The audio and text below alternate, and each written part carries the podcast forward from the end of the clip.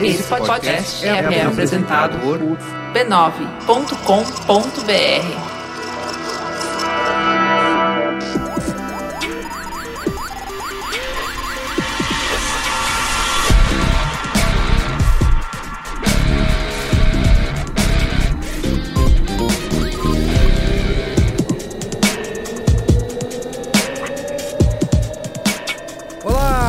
Merigo, esse é o Braincast número 221. Estou aqui com o Cristiano Dias. Boa noite, internet. Boa noite, Brasil. Cris, apresenta nossos ilustres convidados aí. À direita do seu televisor está Mauro Cavaletti. Oi, internet, é isso? É, Oi, isso. internet.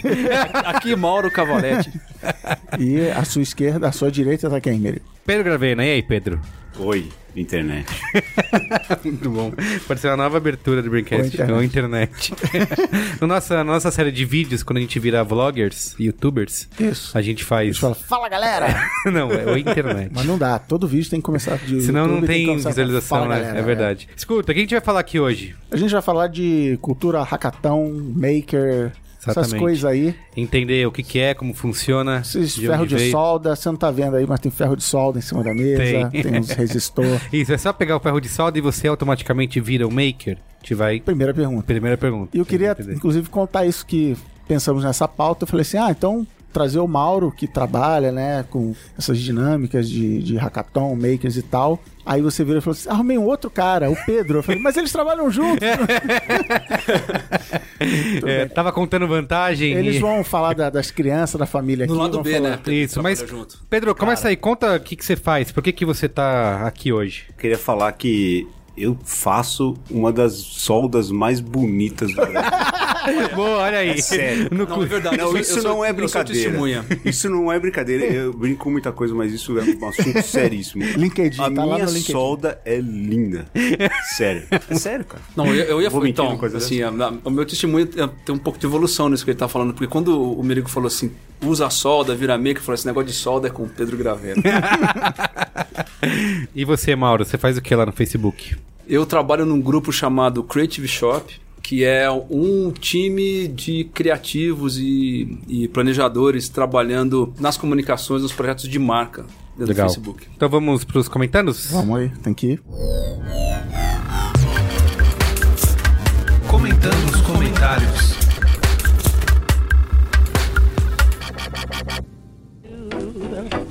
What I do, what I do, da da do, da da do. Muito bem, último programa, Cristiano Dias, foi o número 220. É a cultura da hipérbole. Foi o melhor programa. Foi o melhor Braincast de todos os tempos. E, cara, eu percebi que a gente criou um meme, sem É querer. verdade. Que as pessoas estão mandando prints, né, da tela. Marcando Ma- a gente em é, post. marcando a gente de, de posts que eles ficam comentando só coisas tipo, ok, ah, simpático, médio. Nossa, essa menina é muito gata. É, Isso. sim, achei Isso. simpático. então agora a gente virou a referência do, do mediano. Cara, se tem um legado pra gente deixar pra humanidade, esse pra mim tá ótimo. No nível de cinismo, hoje, hoje falávamos sobre o cinismo Sim, de sim. cada um, pra A mim gente tá pode ótimo. morrer feliz. A Pode. gente deixou a mediocridade. Mandem, mandem prints, continuem. Isso, pode Se você é da Brincasteria Gourmet, bota lá na pra Aliás, gente. pra você fazer parte da Brinquesteria Gourmet, Cristiano aí. Dias, ó. Ó o gancho, link- ó o ó o gancho.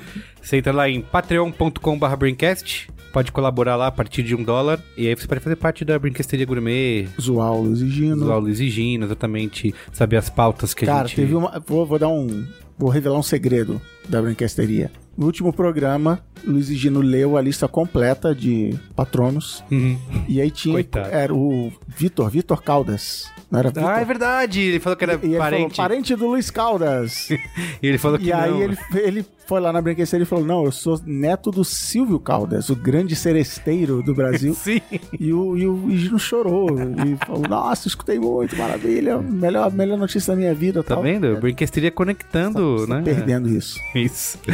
Então tá bom, ó. Vou ler aqui o primeiro comentário do Otávio Lolédio, 28 anos, Goiânia. No meio da discussão foi mencionado que o uso da expressão LOL, Lots of Loves, já perdeu a imponência. Num post do Reddit em 2015, um usuário sugeriu que a expressão fosse substituída por NE, Nose Exhale, pois afinal é o que todos fazemos ao ler piadinhas na internet, expirar pelo nariz. Seguindo o fluxo da internet, a expressão migrou do Reddit e já tomou certa força no 9gag. Portanto, em breve deve atingir a melhor rede e posteriormente a outra rede. Bem, estou respirando forte pelo nariz agora. É. Gostei muito dessa piada. Abraço. Nose Exhale. Muito Não bom. dizer.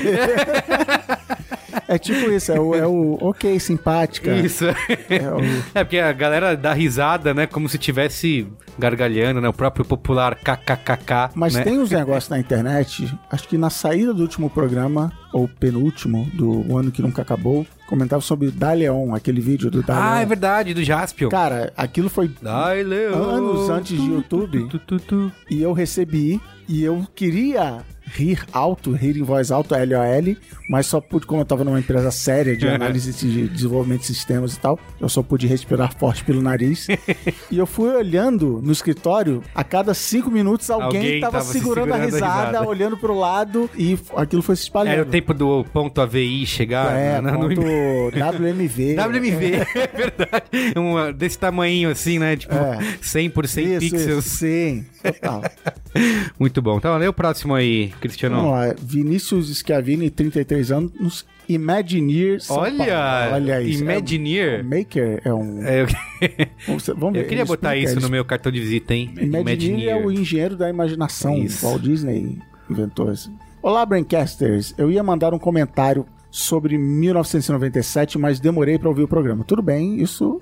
Né, Erigo? Não tem carência, não tem... Não, não, tem, como é. chamar. Você mandar um O comentário... crime não prescreve, o programa não isso, prescreve. isso. Pode mandar. Você mandar um comentário genial sobre Isso. o melhor comentário de todos os tempos, Isso. talvez você seja lido. Tá Se valendo, for um, dica aí. um médio, Estou não. nesse me redimindo porque ouvir o Braincast e não comentar é o mesmo que casar e dizer nos votos faça um juramento comedido que te amarei de forma moderada e constante por uma quantidade considerável de dias consecutivos. Cara, sucesso no seu isso. casamento você falar isso aí. Fica o desafio aí. O votos que não são O, o hiperbólicos. Merigo, o Merigo, vocês não sabem, é um fã de canais de YouTube de caras que aceitam desafios, né? Comer, Sou demais. comer É, o sou. wasabi pelo nariz, essas Isso, coisas. isso. Podia lançar esse desafio. O cara no casar e falar. Fazer, falar isso. Faça um juramento comedido que te amarei de forma moderada e constante por uma quantidade considerável de dias consecutivos. e filmar a reação da noiva.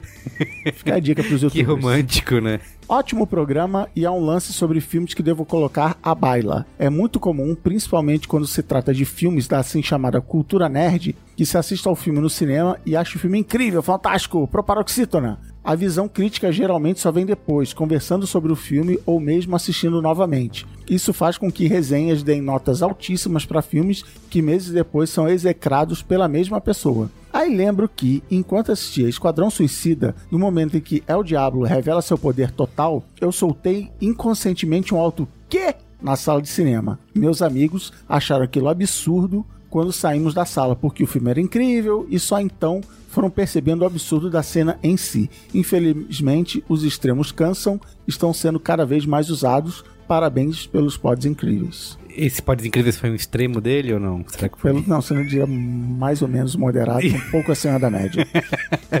Cara, a gente falou bastante né, de que cultura nerd é um dos- uma das que mais incentiva esse tipo de coisa, ainda mais com meses de lançamento de, Você tem que ficar ali. é, de trailer, de comercial e, naná, e vai criando aquela expectativa e todo mundo. Parece que quando você chega pra assistir, você não pode ter outra reação que não. Quem tá sofrendo isso agora é o Logan, Logan. que as pessoas estão dizendo assim: é melhor, o melhor de todos os tempos, é melhor que Cavaleiro das Trevas. Aí você brigou com os fãs de Cavaleiro das Trevas. Então, Aliás, eu vi que o senhor botou um comentário lá que não acha Cavaleiro das Trevas tudo isso. olha aí. Isso eu acho ruim, eu acho uma Tá falha de vendo? caráter sua.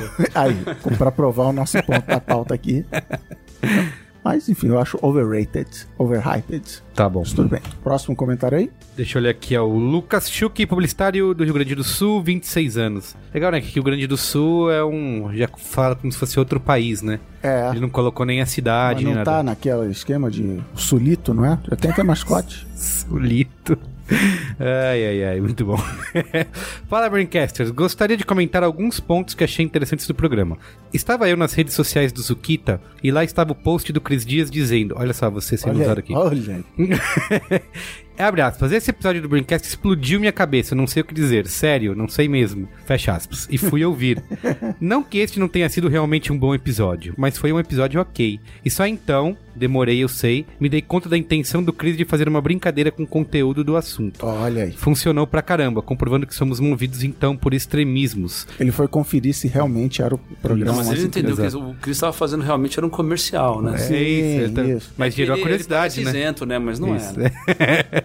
ele tava Comercial incrível. Incrível. Incrível. Não tenho provas, mas tenho convicções. Gostaria de acrescentar que o que realmente gera interação na internet, nenhuma novidade, são sentimentos opostos, seja raiva extrema ou amor extremo. Me parece que isso não é à toa, visto que só vamos nos dar ao trabalho de comentar ou compartilhar algo que vale a pena mostrar para o mundo, e não o post da tia dando bom dia. Bom, fico por aqui, se meu comentário for lido, vou adicionar isso no meu Media Kit pessoal, vulgo Lattes. E a pronúncia correta é Chuck. Abraço. Ah, então você já tinha O colado. post da tia, é, é, o tinha- seu post foi comprado com o post da tia. É, melhor que o post da tia? O meu foi, É. foi. Eu vejo bastante isso de dos extremos. A gente tem um programa que tá uma pauta que tá aí quicando pra gente fazer que é sobre reviews, né? Que você entrar na Amazon de um review de um produto, você vê aquelas barrinhas de cinco estrelas e o de uma estrelas, É. elas são sempre Isso, maiores isso. do que todas as a de outras. três estrelas é sempre a menor. Isso, ninguém vai lá e fala, ah, achei. É, É é isso aí. bom, mas é. isso. Simpático. Cumpre o seu papel, né? Enfim. Porque a pessoa só se dá o trabalho de realmente vou lá escrever um review se ela ficou apaixonada pelo produto, foi a melhor experiência, ou se deu uma merda federal, né? Então, aí eu fico até pensando o quanto esses reviews são realmente úteis, né? Porque você vai comprar alguma coisa e vai se basear nessas opiniões. É, mas no exemplo que você deu na Amazon, eu me dou o trabalho de ler os três estrelas, porque já sabendo disso, que ali o cara vai falar, ó, lado bom, mas do lado ruim, o custo-benefício e tal. E eu já vi review de. Acho que de filme na Amazon, o filme não tinha saído e os caras assim, cinco bot- estrelas, vai ser maravilhoso. Aí. Então eu dou, eu dou uma olhada tanto Sim, que você a lê os Amazon. de três estrelas. A verdade está no de três estrelas. É. Entendi, entendi. Não, mas a Amazon, acho que o iTunes tem, o Google tem de apps. Você que tá lendo, você diz, esse Se é comentário útil, foi né? Então eu também dou uma olhada Ah, mas tipo cara, sempre que eu vejo de útil é também são os extremos. Não, difícil ter uma análise prós e contras. É, e é uma coisa que a gente vive de quando atende cliente que tem página que tem muito comentário negativo, que eles se, se apegam, né? Tipo, sei lá, o vídeo foi visto 5 milhões de vezes, aí tem cinco comentários negativos. Ah, não! O mundo caiu e agora. Não, calma. Dentro do universo de sei lá quantas milhões de pessoas que viram esse vídeo, 5, 10, 15 falaram mal do vídeo, da empresa ou de alguma coisa. Relaxa, é assim, né? Não, não há unanimidade. Foi uma boa porcentagem. né? É, mas por causa disso você falou, só se dá o trabalho de, nesse caso de comentário, normalmente quem se dá o trabalho de comentar é quem tá insatisfeito com o serviço, Sim, quem não sim. gostou de alguma coisa e tal. Ninguém vai falar, nossa, que propaganda maravilhosa, né? mudou É, mas assim, vida. aí, mas aí que eu me pergunto isso, de até quanto isso é vai ser útil em você considerar comprar alguma coisa, sei lá, vou dar um exemplo, eu quero comprar um liquidificador, vou pesquisar a marca no Google e vai vir lá no Reclame Aqui, por exemplo, gente falando que comprou e deu defeito, meu Deus, que empresa horrível. Aí quantos, sei lá, de um milhão de liquidificadores vendidos, quantos deram É, problema, sabe? Será que eu não vou comprar porque Eu, por exemplo, na Amazon me interesso muito pela quantidade de comentários. Eu sei que é- acaba Ah, gerando mais. sim, aí, com sim. muito comentário vende mais, gera mais comentário, mas assim. E aí é um problema. No Brasil, eu nunca leio comentário de produto que tem um comentário, dois. Não tem essa cultura de deixar esse comentário. Eu nunca vou no Reclame Aqui, até por causa disso, porque é Reclame Aqui, só vai lá quem você vai, vai reclamar. reclamar, é verdade. Então, no Brasil, eu meio que ignoro, eu vejo outras coisas. Ó, isso é uma boa pauta pro futuro, hein? Olha aí. Tá bom? Então é isso? Vamos pro, Vamos lá, vamos. pro tema? Um papo. Ah, não! Ah, Ah, vai você esquecer. Faz aí, novo quadro. Pela primeira vez no ano, o Momento Faustão. Você encontrou pessoas pela rua Eu aí? encontrei pessoas pela rua. O que é o Momento Faustão pra você que tá chegando agora? É que Você que não assiste mais, você nunca ou que você nunca assistiu. não sabe quem é o Faustão. Isso. também. Pode É, acontecer. São pessoas que nos abordam em momentos muitas vezes constrangedores, não brincadeira. Pessoas que vêm falar com a gente, falam, ô, eu escuto o Braincast, legal, gostei mais daquele programa, faz alguma. usou o Merigo normalmente e tal. Eu prometi a mim mesmo que eu anotaria o nome dessas pessoas e divulgá-las, ó, bonito, em rede nacional. Parabéns. Então eu encontrei no presidente. fim do ano passado a Juliana Nieri e a Juliana Braga de Jesus, que trabalham juntas no. ou trabalhavam, já passou tanto tempo que eu anotei, não sei se É. ainda estão mais lá, no aplicativo Chama, que é, por elas, escrito o Uber do gás. Juntando o meme Olha. ao gás com Uber, você entra no aplicativo, porque nós, São Paulo, umbigo do mundo, que tem gás encanado, no resto do Brasil não é assim. Sim. É botijão. É o bujãozinho tocando a musiquinha lá. A gente. Você entra no aplicativo, ó, já, ó, Jabá, viu? Não sei aqui, chama. Você entra, pede, vai um caminhão lá, entrega. Elas estavam visitando nosso escritório lá, Ah, que legal. trocaram uma ideia no café. Muito bom. Então Com fica musiquinha ou sem Com musiquinha? musiquinha. Pô, tem que ter musiquinha. É, tem que ter. gás! vale o parênteses também daqui que Luiz e Gino brilhou muito no carnaval com sua Parelisa, fantasia né? Tem que de. tocar. Luiz e Gino fantasia de All Guys, fez sucesso. Fez, em- tem imagens. Tem imagens bonitas. e o segundo momento Faustão pro Thiago Azevedo, que não encontrou comigo pessoalmente, mas mandou um bolo de rolo Olha! direto de Recife. Sério? Mandando presentes, recebendo presentes, Aí sim, assim. melhor ainda. Recebeu jabá. Mandou um bolo de rolo direto do Nordeste, muito obrigado. Então, você que tá ouvindo, encontrou com o Merigo, Gino, Yasuda, Tá bom, eu vou fazer rua. isso. Eu encontro, mas não anoto o nome das pessoas. Então, Assim, passa. eu falo assim, manda um comentário lá e O, tal. o e Faustão, ele literalmente anda com aquele papelzinho, pedacinho de papel no bolso, Sim, e ele encontra anotando. com as pessoas e ele vai ali no anotando. bolso junto com É. o Malboro, ali com o Hollywood. Isso. Eu anoto no Evernote, que eu sou um cara mobile. Muito bem. Beleza, vamos, vamos pra pauta.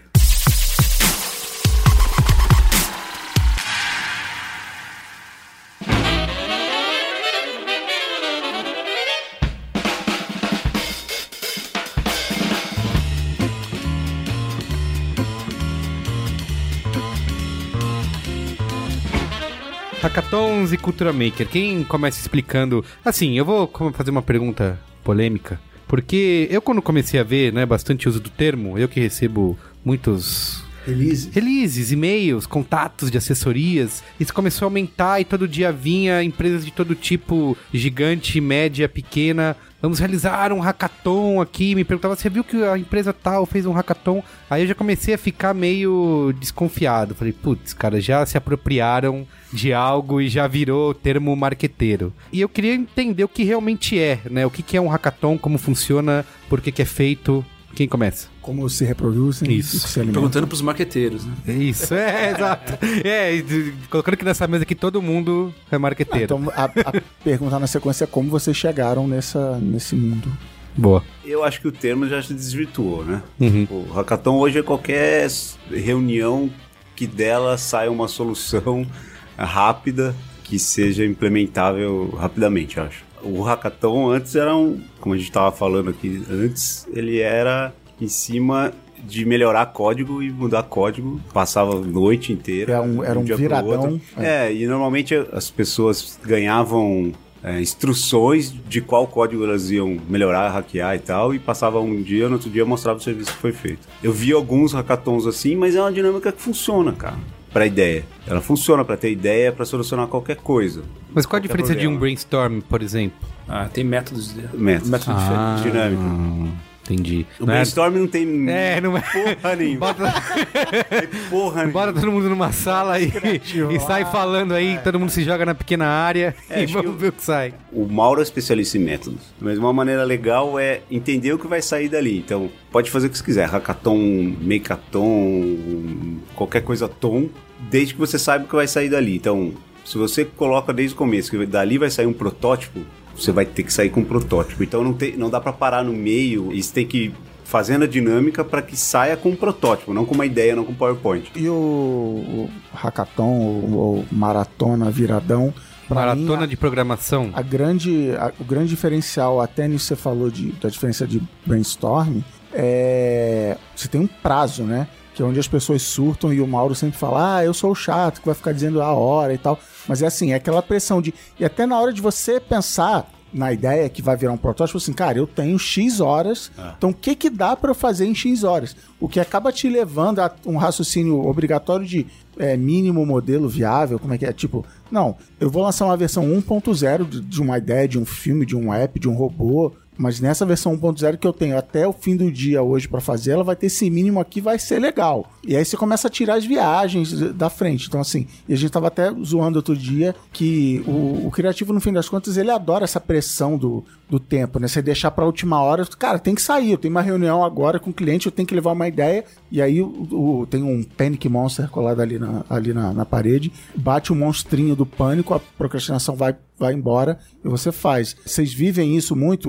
Como é que, é- como é que as pessoas lidam com essa pressão de tempo no, nessa Então, dinâmica? a, a pressão do tempo dentro do hackathon, ela, ela é, um- ela é por design, né? Você vai criando situações em que você pressiona as pessoas a começarem a colocar ideias na mesa, porque você sabe que dali determinado, em determinado momento que já está pré-estabelecido, vai se parar tudo ali, a ideia que tiver na, na mão, a conclusão é a que vale, né? Então, é uma maneira de quase que artificialmente você ir criando essa ansiedade, né? Criando é, divergência de ideia e ao mesmo tempo começando a empurrar as ideias para ficarem juntas naquele determinado tempo. Mas pode dizer até que o brainstorm também tem isso, né? Mas é, eu acho que primeiro, pelo menos do jeito que eu conheço, os hackathons que eu conheço, né? Brainstorm, geralmente, ele, ele vai tirar um conceito, uma ideia, né? E uma coisa que ela é boa como conceito, ela não é necessariamente boa como um objeto concreto, né?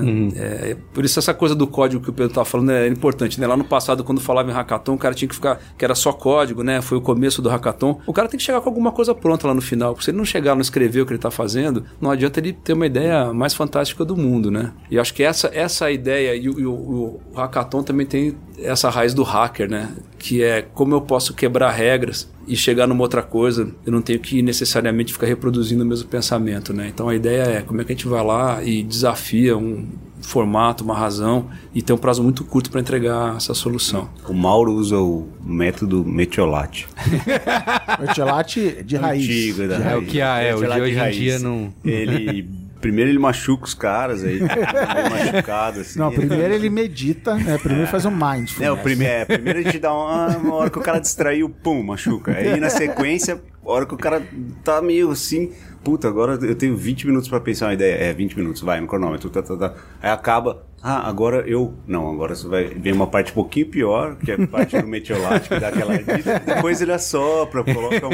Aí vem um cara dando inspiração. É legal porque tem essa mudança de frequência muito rápido, assim, pelo menos nos nos que eu participei, eh, não fica numa frequência só, entendeu? Você não fica só pensando do começo até o fim, Sim. e daí você não produz. Então, pensa, ouve, faz. Pensa, ouve, faz. Faz, ouve, pensa. E vai, chega no final, você consegue ter uma coisa, um trabalho diferente do que você teria num brainstorm, por exemplo. É, e, e o, a parte hack da palavra, do nome, tem a ver com gambiarra, né? Tipo, você vai fazer com usando fita crepe, usando o que tiver na mão. Você sabe que ali não é o fim, ali é o protótipo, o início de uma coisa, e aí tem a parte do protótipo de papel. Muita gente entende, não, ent- entendi, não, não, não. Você vai fazer um negócio, você vai, a gente fez um que era um... É, eu, eu- isso que eu ia perguntar agora. Eu queria que vocês dessem exemplos reais de que aconteceram, que eu, eu- sei que o Facebook fez ah, recentemente, né? Alguns. O que que foi? Qual que era o, a Proposta? o Facebook faz diferentes hackathons, né? Acho que tem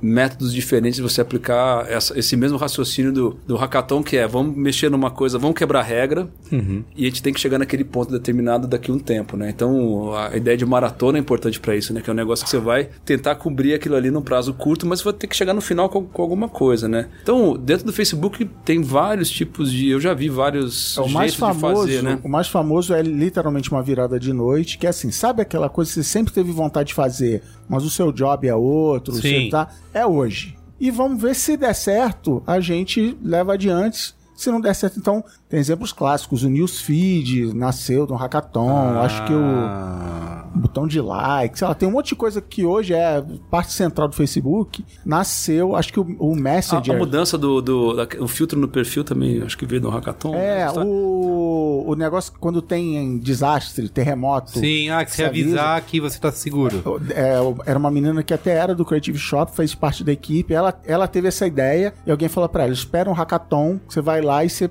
cata. Você vai catar uns caras que estão lá Ah, pra, pra entendi. trabalhar. Ah, não tem uma ideia. Se alguém tiver uma ideia, ela vendeu essa ideia, os caras E desenvolveram e, vai virou fazer. essa parada É, uma gigante virada de noite, né? E no final o cara Prototipo, tem é. que demonstrar, né? Ele vai demonstrar no código dele lá, um modelo, qual é a ideia, né? Acho que todos assim que eu participei tem muito botar a mão na massa, né? Pelo menos prototipar, né? Se você não chega com o negócio pronto lá no final, pelo menos demonstrar de um jeito que não é só, Não ah, só eu ideia. tenho uma ideia brilhante aqui, Sim, né? não é só um PPT com Porque acho que tem uma ideia de fazendo, né? Assim, que tem uma inspiração maker, né? Eu acho que eu vou deixar o Pedro contar mais sobre maker, mas tem uma inspiração de botar a mão na massa e aprender enquanto você faz, né? De criar enquanto você faz, fazer enquanto você cria, que não é só eu tive uma ideia, vou passar para outro que ele vai lá executar a minha E ideia. depois você botar a mão, literalmente, naquilo. Ah, legal, entendi. Na hora que você for explicar a ideia, você não vai mostrar 20 slides de PowerPoint. Você vai tá aqui, ó, segura aqui que você vai. Entendeu?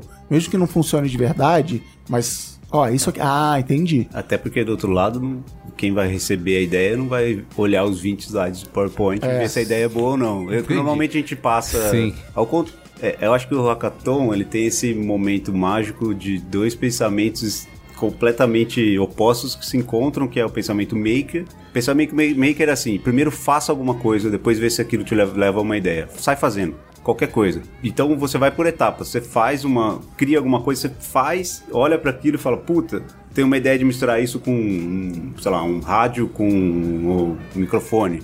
E aí você vai, você vai evoluindo. O pensamento nosso, principalmente o publicitário, é totalmente o contrário. Ficar horas e dias, meses pensando para no último momento você colocar É verdade. fazer aquilo acontecer. E esse, esse cruzamento é legal, porque a dinâmica Tem um não termo deixa técnico, você ficar né, que Não, e é aco- acontece muito em hackathon, né? A gente já viu isso acontecer várias vezes em vários formatos diferentes de hackathon, né? Alguém tem uma ideia que acha uma ideia brilhante, né? Vai lá e começa a montar e vê que a ideia não é tão brilhante assim, né? Aí você começa a olhar, os hackathons também eles têm uma coisa de competição, Não. mesmo que ela não fique clara com o prêmio no final, mas tem um, um clima de competição. Você começa a olhar o trabalho do vizinho e fala, meu, ali tem uma ideia poderosa. Aí você começa a achar que aquela sua ideia que você achava que era brilhante, mas que ela não, a conta não fecha, você começa, fica muito claro, né, que a conta não fecha. É que eu, é que ensina eu- um monte de coisa, o cara pivota, sabe? É, acho que na cabeça do, do publicitário médio não existe pivotar uma ideia. E o cara pivota, ele começa com isso. Ele, ele tem uma super ideia no começo, chega num. tá faltando, sei lá. Cinco horas e aquilo não se concretiza. Sim. Ele vai ter que mudar, ou ele vai ter que entregar Ah, não, isso é coisa. muito comum, né? Porque gente- tu- os caras do lado dele estão entregando, não vai poder mostrar um PowerPoint. Então isso é muito competitivo, assim. Os caras, eles entram num módulo competição, eu tenho que fazer,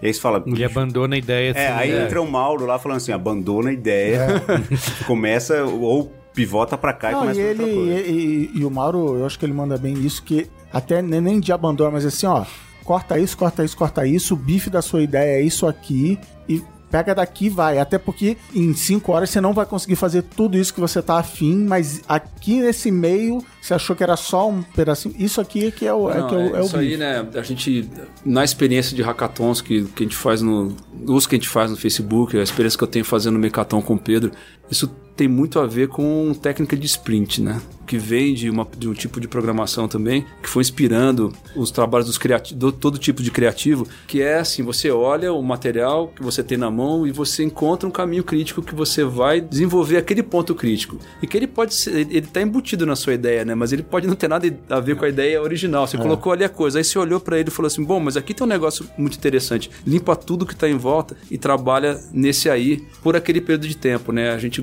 curte fazer o trabalho de sprint que, na verdade, ele quebra o hackathon em várias fatias, geralmente do mesmo tempo, mas que você vai levar uma ideia de ponto A a B. Aí você chega lá no final, olha aquela ideia e vê assim, tem alguma coisa a ver com a ideia original? Tem, não tem? Acha um outro negócio e avança com aquilo, porque limpar e definir o que é que tem de importante na sua ideia é super importante para poder chegar no final e ter alguma coisa que realmente é expressiva, né?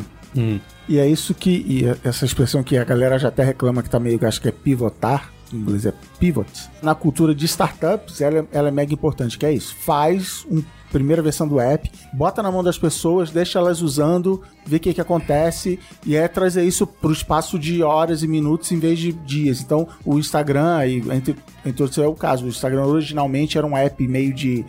É meio Foursquare, meio Yelp, assim, você marcar com a galera de almoçar, onde vai. E os caras viram que o que as pessoas mais usavam Sim. eram as fotos e os filtros. Eu Cara, então beleza, ninguém tá usando para marcar almoço. Foca na, na foto e vamos, e, e tá aí onde tá hoje. Então é você trazer isso, porque, de novo, no desenvolvimento de ideia tradicional da publicidade, até porque eram ciclos de desenvolvimento diferentes, você tinha que mandar uma. Você não podia mandar uma fita pra Globo e falar, e aí, roda dois dias aí pra ver o que, que aconteceu. galera tá gostando. É, e eu te mando outras. Então, não era má vontade nem nada, era assim, do, do ecossistema. Sim. Eu quero só dar um exemplo que não tem nada a ver, mas que eu lembrei. Que no caso do Oscar na semana passada, que morreu o cara no dia lá, o Bill Ah, o Paxton. Bill Paxton. E aí passou o In Memoriam. Cara, não teve um fulano pra pegar o vídeo e inserir a foto e o É, nome. dá, já tava é isso que você falou, né? Já mandou, ah, não dá pra... Eu imagino o cara falando, pô, a gente tem que botar o cara que morreu. Ah, não dá, já mandou, agora já é. já, já assinou aqui. então. Enfim.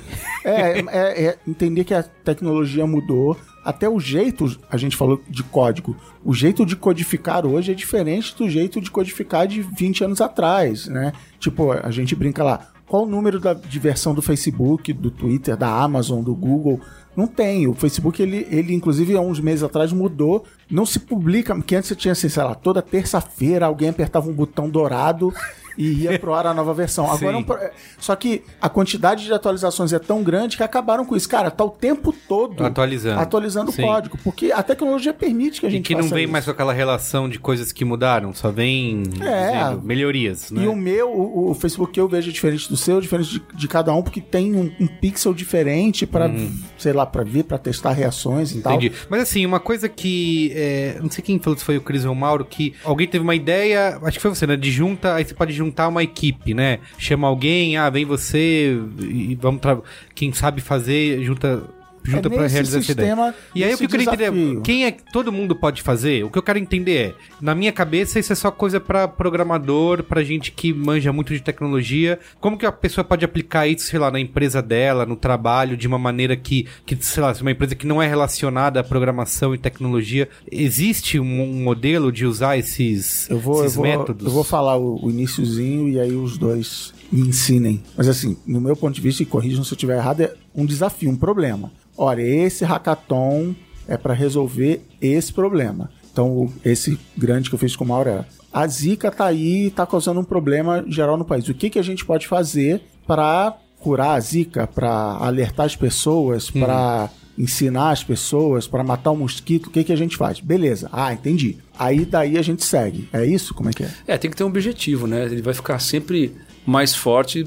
Para você conseguir agregar um monte de gente trabalhando, você precisa ter um objetivo, uma missão comum, né? Isso é fundamental. Você vai botar uma missão lá na frente, mas pode ser explorar oportunidades, né? Pedro, a gente já rolou alguns assim. Vamos explorar como que a gente consegue fazer equipamento urbano mais amigável para criança. Então, você vai colocando ali agora. Tem gente que vai fazendo da empresa por outros motivos, né? Porque você quer trazer uma mentalidade mais é, Por motivos educacionais, é. mais é, mão na massa lá para dentro. Daí você usa, continua usando o objetivo final de criativo ou de desenho para coisa lá, mas o objetivo, o tiro que o cara quer mesmo é chacoalhar um pouco a, a empresa dele, né? A gente tava falando aqui no início que tá acontecendo hackathons em todos os cantos, né? É difícil a gente conseguir mapear, né, o que tá rolando. Mas é, eu imagino que as pessoas estejam experimentando com um processo mais rápido, que você descarta ideia mais fácil, que você chega em ideia mais fácil. Eu imagino que isso seja muito atraente, né? E o que é muito legal, assim, é a pessoa que está participando do hackathon, ela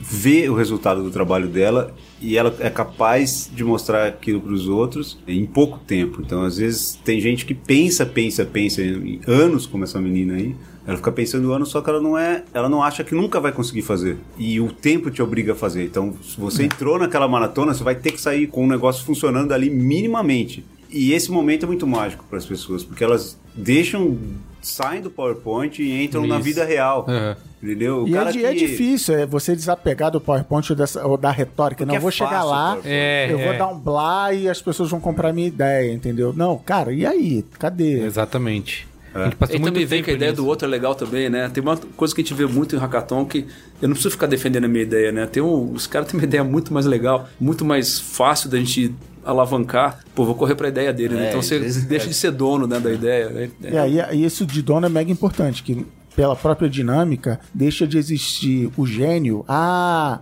de quem foi a ideia? Puta, nem lembro. Alguém tava falando um negócio, aí um outro puxou outro, aí veio o cara do outro grupo e acrescentou. Mas no final você tem uma coisa que todo mundo bota debaixo do braço e, e quer ver na rua, seja lá o que for, Tá. uma campanha ou um robozinho. E aí, assim, o, o a, gente tem, a gente falou bastante de hackathon. O movimento maker é o que? É isso indo para as coisas físicas? É a gente tirando isso do, da- do código, da programação e levando para objetos? Acho que você tá falando do isso? Mecaton, né? Conta aí o que é o Mecaton, Pedro. Bom, o movimento maker, cara, é bem mais profundo, assim, o movimento maker como um todo. Uhum. E o movimento maker, ele parte da premissa que você Isso que é o movimento maker. Você pode melhorar o mundo à sua volta. Você não tem que depender de uma empresa X que vai criar a próxima versão do iPhone X ou do telefone X. Você vai lá e faz o seu.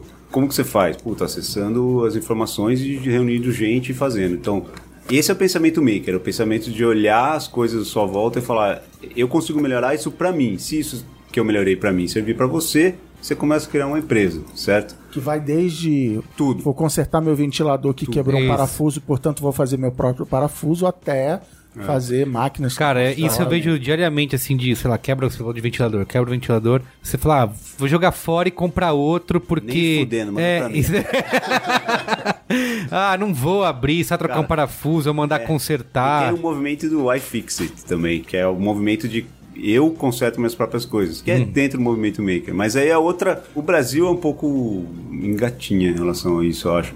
Nos Estados Unidos é muito forte, porque tudo é muito disseminado lá, as coisas. é, Fazer, faça você faça mesmo. você mesmo. Aqui no Brasil é um pouco Não, aqui- difícil, as pessoas não têm essa cultura. eles espe- Aqui no Brasil as pessoas esperam algum salvador miraculoso que venha e entregue uma solução miraculosa. Não, acho que, isso, eu acho que são duas coisas. É, é isso pra caramba. Tipo, alguém tem que fazer alguma coisa. Tipo, cadê o governo que não Cadê o resolve? governo? Cadê e ainda o, tem outro cadê lado. o Facebook que não resolve meu porra? É, ainda tem outro lado que é assim, ah, eu fiz isso aqui, eu, fiz, eu costurei minha própria roupa.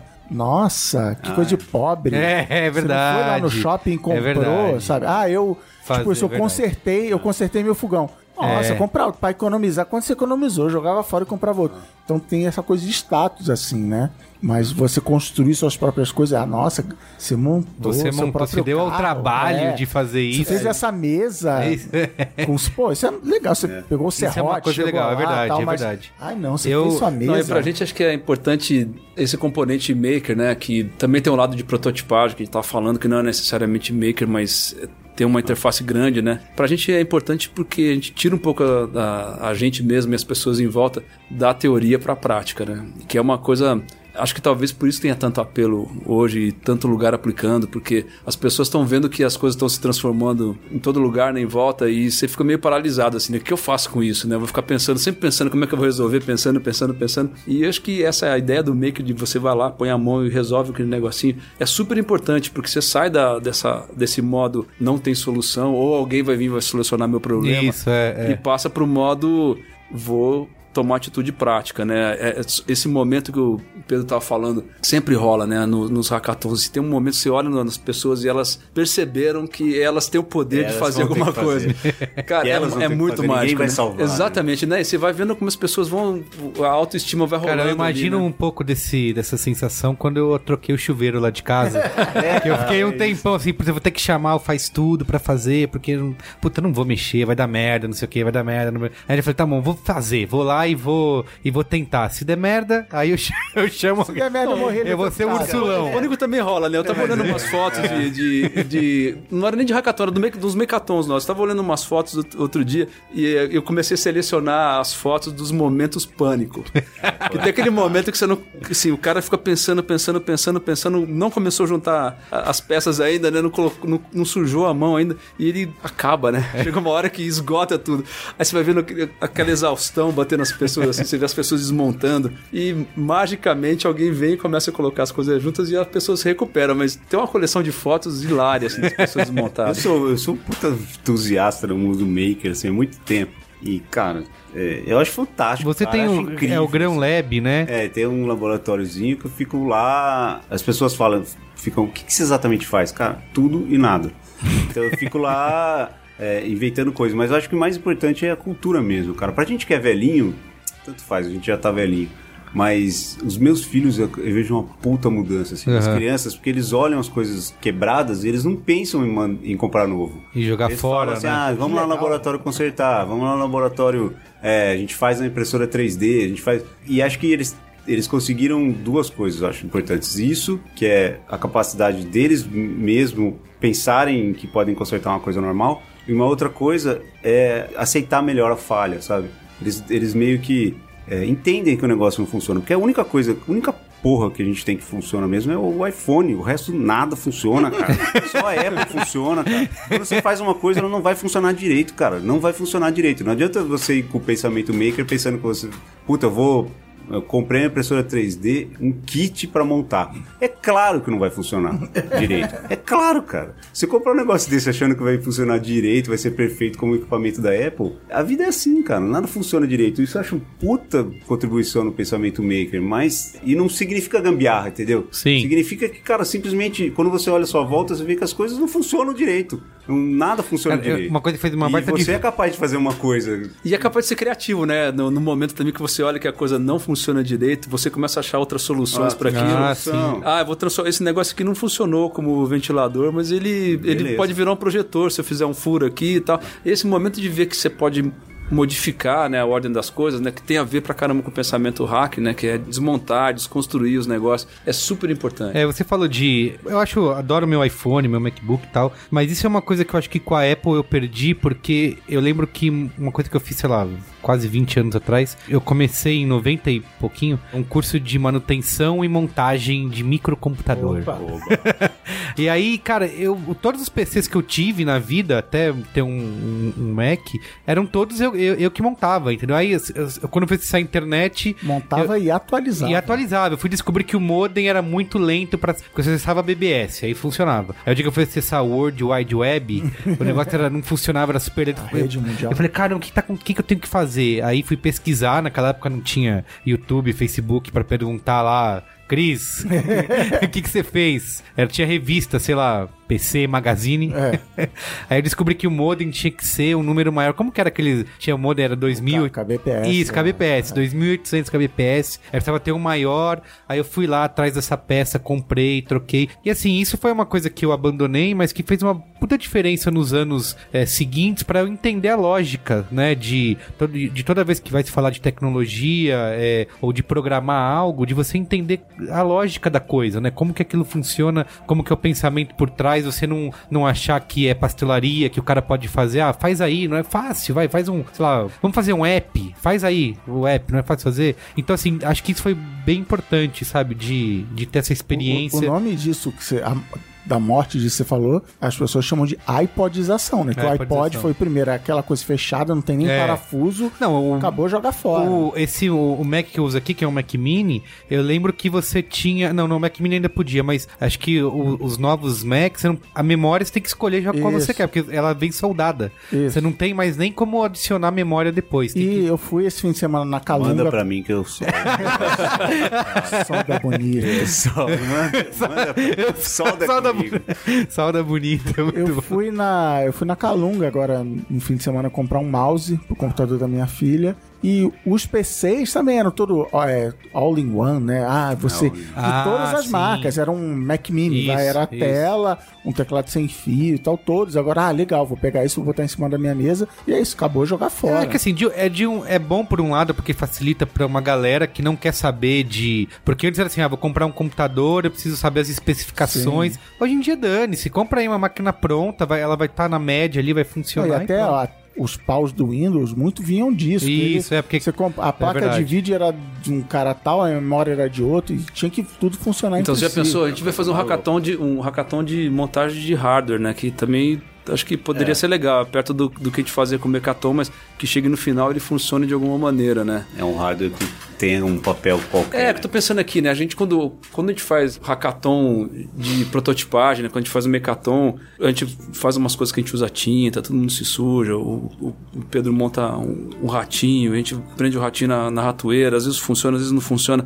É quebrar coisa, é, faz parte, é legal, né? Mas aí eu fico pensando também o outro lado, que é quando a gente faz hackathon dentro do Facebook, a gente a gente está tentando é, desmontar ou entender, desconstruir né, um produto, uma, uma, uma plataforma, sei lá, plataforma de vídeo, sei lá qual que é a plataforma que a gente está usando naquele momento, mas a gente tem que ir aí limpando, como diz o Cris Dias, vai limpando, limpando, limpando de uma outra maneira que é como você vai conseguir fazer uma ideia simples e poderosa que vai ter que funcionar, né? Porque aí, aí a gambiarra já não funciona, porque se você tiver que colocar para milhões de pessoas, Ah, sim. aquilo lá tem que, tem que rolar, né? Imagina o impacto de fazer uma micromudança, né? Pra... É, ou, ou não funciona de fato, né? Se você fizer uma coisa, uma coisa que é uma ideia fantasma ou uma coisa que ela é uma gambiarra, a hora que você jogar dentro, do, dentro daquele, daquela escala, ela simplesmente não Se acontece, jogar na né? escala e você não pode apresentar o PowerPoint antes de lançamos um novo botão aqui, mas antes deixa eu explicar pra Isso, você. é. O conceito Esse, Então, esse é o então. pulo do gato. Aí, aí o- a, a ideia de hackathon, ela também está presente lá, né? Que é como é que a gente faz para pegar esse negócio e fazer esse negócio que todo mundo faz desse jeito, fazer esse mesmo negócio de um jeito diferente, né? Desmonta, mas no fim ele tem que funcionar de novo, né? Então ele tem um objetivo um pouco diferente do que quando a gente faz prototipagem de montar coisas com peças, né? Aham. Mas a cultura de você sair de um ponto de partida, ter um objetivo, ir desmontando aquele ponto de partida e chegar em alguma coisa com a pressão do tempo, trabalhando em, em times, trabalhando em equipe, o princípio é o mesmo. Os Mas pra isso tem que ter um né? método, né? Não adianta só. É, acho que o- Junta a assim, galera esse aí, é vamos. Ah, não, não. Se você né? só, Tem se você só jogar lá, a galera lá dentro, não vira nada, né? Eu, eu- eu Aí tive hackathon com 200 É. pessoas, né? A gente pensa, como é que você consegue colocar 200 pessoas trabalhando né? no, no, no Campus Day? O pessoal acho que fez com 900 pessoas. Como é que você consegue, né? Assim, é, é uma energia, é uma coisa incrível, né? Porque a gente está acostumado com grupos menores, né? Você tem mais contatos, você, você olha para o grupo, você sabe quem vai trabalhar, quem não vai trabalhar. Você tem 20, 30 pessoas. Quando você tem 200 pessoas, né? É, é um- é uma vibe, parece um, é um, é um show de rock, né? Você vai ver as pessoas caindo, crescendo, e, e aquilo lá vai durar um dia inteiro. Você conduzir aquela energia é um, é um desafio muito grande. Então, se você não tiver um método, se você não tiver uma intenção de ir lá e perceber e facilitar e empurrar o cara, quando o cara tá cansado, né? Assim, tem um, a gente, quando a gente trabalha junto, eu e o Pedro, faz tempo que a gente não faz, né? Mas tem um momento em que o Pedro fica nervoso, né? Então ele sai dando esporro em todo mundo porque ninguém colocou a mão na massa. E, e geralmente quem fica o, o chato do tempo sou eu, né? Mas tem um- umas horas que você tem que ir lá e, e- e colocando as pessoas no conforto, ao mesmo tempo que o outro vem e tira do conforto, porque senão a ideia não, É, não a gente já acontece. chegou a, a fazer um dia sem cadeira. Ninguém vai sentar hoje. Entendi. Vocês vão cortar alguma coisa, vocês vão fazer alguma porra qualquer, vai cortar, vai, vai picotar, você vai fazer qualquer coisa, menos sentar. Aí as pessoas se desesperaram quando elas chegaram sem cadeira, ninguém senta. E, e funcionou. Legal. É, pois é, eu vi esses caras fazendo esse hackathon de Mastercard uma vez que eles fizeram no, no Facebook. Eu, eu fui lá abrir né, o, o hackathon pra, enfim, mais pra animar a galera de que podiam ter algumas ideias diferentes. E você vê assim, 200 pessoas lá dentro se agrupando em times, né, que as pessoas nem se conheciam, né? Chega alguém lá e fala, sou programador. Aí as pessoas precisa de programador? É. Sou, o cara anda com um cartaz assim, né? E nem É, sabia que o cara tava, trabalhava eu, lá. Eu, eu desenho interfaces, o cara fica andando. E aí vem as pessoas dando né, uma concorrência, né? Vem dar um pitch, ó, você tem que fazer meia ideia por causa disso, disso. O cara fica Ah, lá ouvindo, ouvindo, legal. ouvindo, ouvindo, ouvindo e fala, não, obrigado. Aí ele vira as costas, outro chama ele. É assim, se você não conseguir colocar uma ordem, as regras não forem muito claras de início, você não chega em lugar nenhum, né? Você vai chegar lá no final de dois dias, não tem nada. E de repente você olha, tem 20 ideias assim, você fala, cara, como é que esses caras inventaram esse troço aqui, né? E Sim. Tem um livro do seu xará lá, Cristiano, o É? Chris Anderson. Que ele fala que o Makers é a nova, a terceira revolução industrial. Por que isso? Vocês acham que realmente pode ter esse impacto das pessoas fazendo as próprias coisas, criando suas próprias. Já tem. Já tem? Já tem. É um mundo paralelo é que vocês não conhecem. Conta pra Mundo gente. paralelo. Conta o mundo paralelo. Cara, tem um mundo paralelo de makers, assim. Primeira coisa que eu não posso esquecer de falar, cara, tem que falar, eu vou falar umas cinco vezes. Maker não tem nada a ver com gambiarra. Não é gambiarra. Gambiarra é uma coisa que não tem nada a ver com o mundo maker. Então, Tá. não é que você vai fazer uma gambiarra, é, você vai construir alguma coisa pra você. Hoje, cara, existe um mundo paralelo. Cada uma dessas desses gadgets que você compra, ferramentas makers, tipo, a então a impressora 3D pode ser considerada uma ferramenta maker. Tem um mundo por trás. Ela ajudou a dar uma, uma explosão muito, boom aí. muito. E na minha cabeça, muito, assim, porque eu vou te dar um exemplo. Eu precisava pendurar o meu violão. Eu vou comprar um. Fala aí, onde eu compro um negócio? Na Teodoro? Eu tenho que ver até a Teodoro pra comprar um negócio pra pendurar o violão na parede. Eu entrei lá no, no Thingiverse, que é o universo das coisas. Tá lá. Vários modelos de impressão 3D de como pendurar seu violão. Vai lá pra. Cara, tem absolutamente tudo. É um mundo paralelo. É uma economia paralela, existe. né? Uma economia. É, ele movimenta um pouco de grana, tem uns, alguns modelos que você baixa por, sei lá, modelo de luminária lindo, né, por 3 dólares, 4 dólares. Mas ele tem um mundo de colaboração, um mundo paralelo. É mais ou menos como, para quem não é programador, cada uma dessas coisas abre um universo novo na sua cabeça. Para quem não é programador e não conhece o GitHub, Uhum. É um GitHub cara, da... você entra no GitHub e tem tudo. Tem, é. Tudo, né? Tem tudo, você- é a mesma coisa. Cada uma de, aí, a, a ferramenta é impressora 3D, ela tem um GitHub, um mundo de colaboradores por trás delas. Pega uma outra ferramenta de é, cortadora laser. Existe um, ah, vai pegar uma CNC, que é uma cortadora que é como se fosse uma furadeira que corta madeira. Cara, existe um mundo de projetos open source por trás de tudo isso daí. Você pode fazer o seu, subir lá, melhorar ou pegar um, melhorar, voltar e tal. É um puta exercício, assim, de altruísmo, sei lá. Cara, vou te dar um exemplo, mais louco do mundo, a coisa mais louca do mundo. Eu queria fazer uma máquina de aplauso. Uma máquina que aplaudisse. sabe? o Mauro sabe disso. E aí eu falei, porra, por onde eu começo, cara? Aí procurei na internet. Por onde eu começo? Aí, pô, é muito bom. Aí procurei na internet, né? Máquina de aplausos. Existe uma máquina de aplausos. Custa 300 libras. É claro que eu não ia comprar uma máquina de aplausos de 300 libras. Aí entrei no Thingiverse e procurei máquina de aplausos. Cara, apareceu uma lá. Imprimi e funcionou. Aí eu olhei e falei, porra, cara, mas meio frágil, meio esquisita e tal. Falei, se eu melhorasse aqui, aqui, aqui, aqui. Eu acho que eu tô na décima versão da máquina de aplausos. Hoje eu corto a máquina de aplauso direto na laser. Eu mando o projeto, tem um projetinho, o cara vai lá, corta laser no acrílico, eu monto e tá pronto a máquina de aplauso. Vou subir, não subi ainda esse projeto, mas a partir do projeto que eu baixei, eu melhorei e agora eu tô subindo ele de volta para todo mundo, para quem quiser usar. Que é muito a, a ideia do programador também, né? Do hack, né? Que é o cara pega um código, pega um, um sistema, hackeia, melhora e sobe ele de volta. As pessoas podem usar. E muito que é uma tendência um monte de coisas que a gente até falou, de bastidores e tal, que as pessoas curtem o processo. Então, por exemplo, minha filha queria fazer, ela ainda quer fazer um BB-8, o robô do Star Wars. Se você for ver no YouTube, tem até o cara fazer o BB-8, ele tem literalmente 10 vídeos assim, olha, eu comecei, peguei um globo, fui na, no, no brechó ali, comprei um globo terrestre, porque ele é es- esférico e barato, porque se desse errado eu gastei só um dólar, e eu fiz isso, aí eu vi que não deu certo, e você olha e você fala assim, cara, isso não vai virar o BB-8, mas ele tá testando o equilíbrio, onde vai botar o imã, se aquela hipótese que ele teve dentro da cabeça dele de botar um carrinho de controle remoto dentro do globo vai funcionar, aí ele vai, vai, vai, 10 vídeos depois tem um BB-8 de controle remoto pronto pra você ali, então tem essa curtição do, não é assim, ah, tá aqui, compra, compra esse kit aqui que vem com essas 50 peças, você monta em casa, não, vamos entender como funciona um BB-8 por dentro, Pra o fazer. que, que é, o que, que não, não, é montar, né? Não é... Vem um...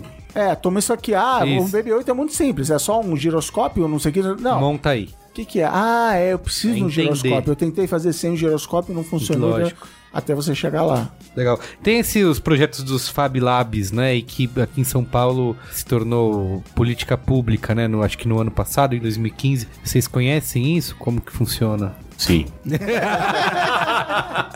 Próxima pergunta. É, próxima pergunta. Cara, eu tenho amigos de Fab Lab, tenho um grande amigo meu de faculdade que agora tá no Rio, mas ele tava aqui em São Paulo, tinha o Fab Lab, que é o garagem Fab Lab. E é um aluguel de máquina, você aluga a máquina por hora e faz seu projeto. Os Fab Labs da prefeitura, eu fui visitar também. Tem uma central que organiza os projetos que estão sendo feitos, e isso é muito legal, porque tem Fab Lab, eles fizeram em Heliópolis, um dos Ah, maiores legal. em Heliópolis. Então, são necessidades deles lá. E quando você vai ver os projetos, fica louco, porque um projeto que eu achei muito legal é uma necessidade que eles tinham de levar as crianças ficavam confinadas na creche de, uma, de um lado para o outro da rua, não lembro qual que era, e o cara construiu um carrinho com supermercado, fez um puta de um, um negócio lá no Fab Lab que ele conseguiu colocar as criancinhas ele empurrando tipo um carrinho de montanha-russa e ele levava pro outro lado. Que legal. É, são necessidades diferentes das nossas. Sim, então, lógico. Puta, ninguém nunca no mundo vai fabricar um carrinho para atravessar a rua com uma creche e tal. Lógico. Mas nem por isso ele não precisa ter uma solução pro problema dele. Então, os Fab Labs da prefeitura, isso é, é incrível, cara. É incrível, vale a pena visitar. E é incrível E- também como as pessoas se, é, elas, elas se agrupam né, em volta ou de uma ideia que vai resolver um problema grande ou na, ou na procura da solução de um problema grande. Né? É incrível porque a brincadeira por n- n- não é somente pôr a mão nas coisas, né? é divertido, é. legal. Mas as pessoas, conforme elas, elas vão enxergando o potencial do que elas podem resolver com aquilo, o- as soluções são incríveis, né? É um barato. É, assim. Fab Lab foi até no Fantástico, né? É, é você. Esse ponto de você achar um, um- um problema real, até na, na programação, né? No software, todo mundo recomenda isso. Ah, pense um problema real e, e, e nessa. Quando você vai pro hardware, pro mundo físico, também é importante. Então eu. Eu sempre cito como exemplo um cara que eu sempre esqueço o nome dele, então beleza, mas que é um planner mega famoso da Inglaterra. E ele, ele contou a história de que ele morava entre três estações de bicicleta. É, bicicleta do Itaú, vamos, vamos falar. de bicicletas urbanas, comunitárias, você passa o cartão de crédito e sai. Ele morava basicamente a distância igual das três. Ele todo dia de manhã entrava, abria um site para ver qual tinha vaga, ou no nosso caso, versão mais moderna, abre o app, dá aquela olhadinha e tal. Ele falou: legal, esse vai ser meu primeiro projeto maker que eu vou fazer. Então ele fez uma geringonça de- que ele pendurava do lado da parede, que tinha um mapa da cidade, que ele comprou um, um pedaço de papel, mapa de Londres, botou três LEDs na, no ponto Que do legal. mapa e ele tinha um sisteminha que entrava no site, lia a informação e acendia a luz e falava assim: vai pra essa aqui. Ele botou do lado da chave dele, então ele já saía por ali. Na hora que ele pegar a chave, ele dava uma olhada. Então, até nisso, onde que eu vou botar? O cara teve que pensar nesse tipo de coisa. Então, assim, ele pegou um problema real e ele começou do zero. Ele não fazia ideia de como ele ia fazer cada etapa desse. Mas ele chegou numa, numa coisa útil e não chegou num. Ah, fiz aqui uma. Que nem tem aquela máquina mais inútil do mundo, né? Que aperta Sim, que aperta o botãozinho. Eu fiz um. E assim, você falou, Pedro, de que da cultura diferente do brasileiro, que não tem esse costume de botar a mão na massa, prefere comprar outro, jogar fora. Você acha que isso pode mudar com, com essas iniciativas que estão acontecendo? Você mesmo com o grão lá, você acha que vai educando as pessoas a... a- a pessoa tem que se dispor a, a, a ir. Vou te dar um exemplo simples assim. Os Fab Labs a pessoa tem que se dispor a ir. Quando ela chegar lá, ela vai entender que eles não vão fazer nada por ele. Então a gente acha que vai chegar num lugar mágico que as pessoas vão resolver pela Vai gente. ter Imagineers lá. Teve um amigo nosso que foi lá no, no- no laboratório e teve uma ideia que a gente fez um pouquinho, fez uns 10 quadros, que ele falou, pô, eu tive ideia de desmontar é, eletrônicos tipo Atari e, ou iPhone mesmo e fazer quadros. E ele ficou olhando, assim, esperando que a gente falasse, Ah, eu sei, eu publiquei esse negócio que era... Framed Tech. Isso, muito Aí ele legal. ficou esperando assim, porra, que eu olhasse pra ele e pirou. falasse assim, cara, beleza, deixa comigo que eu faço. Falei, cara, beleza, pega aí, ó, solda. E faz O aí. negócio vai fazer. é, mas eu não sei, cara. É, calma, vai fazendo aí que você vai você aprende. E é, é, acho que essa é Mas a- aquele a- momento pânico que a gente tava falando, né? É, super importante, né? Do cara sacar que você, ninguém vai resolver esse problema. Ninguém vai resolver esse problema pra mim. E de novo, porque voltando na, na, na cultura da, da agência de publicidade, é, e de novo, não é má fé, mas assim, ela, ela é feita de um jeito de que eu tenho a ideia, eu descrevo aquela ideia no papel, numa Isso. apresentação, e quem vai botar aquilo de pé e vai fazer é uma outra empresa, É. chama produtora. Tudo bem, eu vou lá no set de gravação, Um eu, laranja. eu ajudo e tal.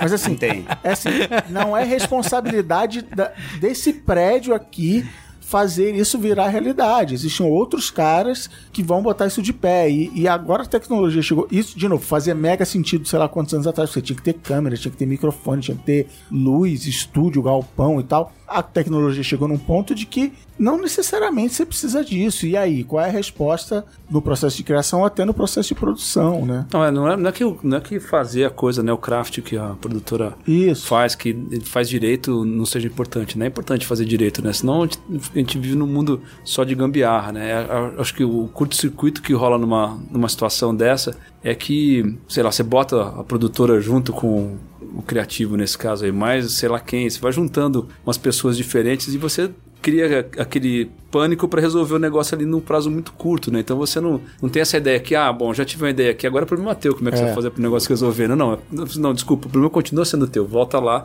e bota as coisas juntas para ver se elas funcionam, porque às vezes elas não funcionam, né? Você precisa sair logo dessa daí.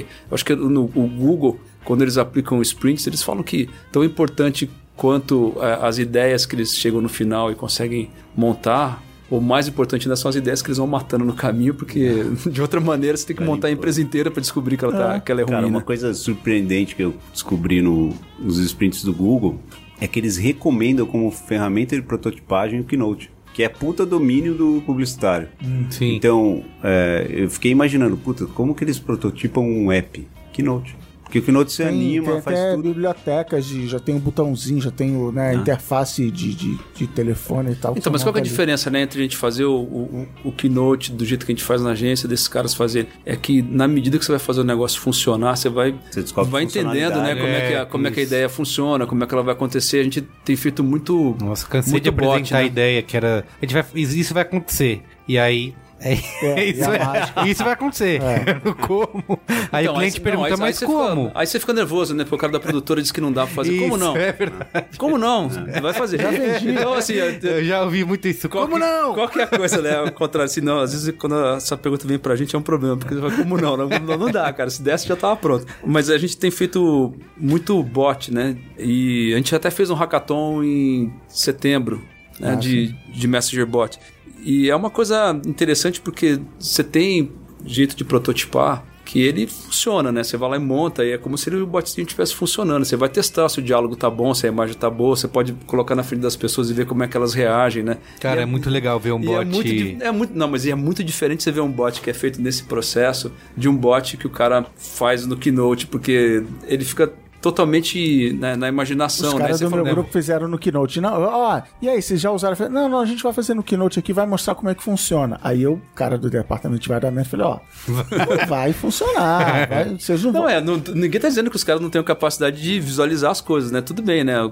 Tem gente que vai visualizar melhor do que, do que fazer, mas quando você vai pôr a mão na massa e, e prototipa a coisa um pouquinho, você olha e você tá vendo, pô, esse, esse diálogo aqui não tá rolando, isso aqui tá É, muito é. longo, isso aqui Não, tá chato, essa imagem não rola. A prototipação te leva a encarar perguntas que você não tinha pensado. Ah, eu tive a ideia, eu vou fazer, sei lá, um. Não, eu de fiz o, teatro eu brinquei de fazer o bot do B9 lá e é muito legal. Você, você- eu poderia passar a vida só pensando em diálogos, porque as possibilidades são infinitas, assim. E depois que você bota no ar e vai vendo como as pessoas vão reagindo, você vai ficando, meu, eu preciso mudar, porque agora eu preciso fazer ele responder esse tipo de coisa. E cria, um, cria ali situações que você não poderia.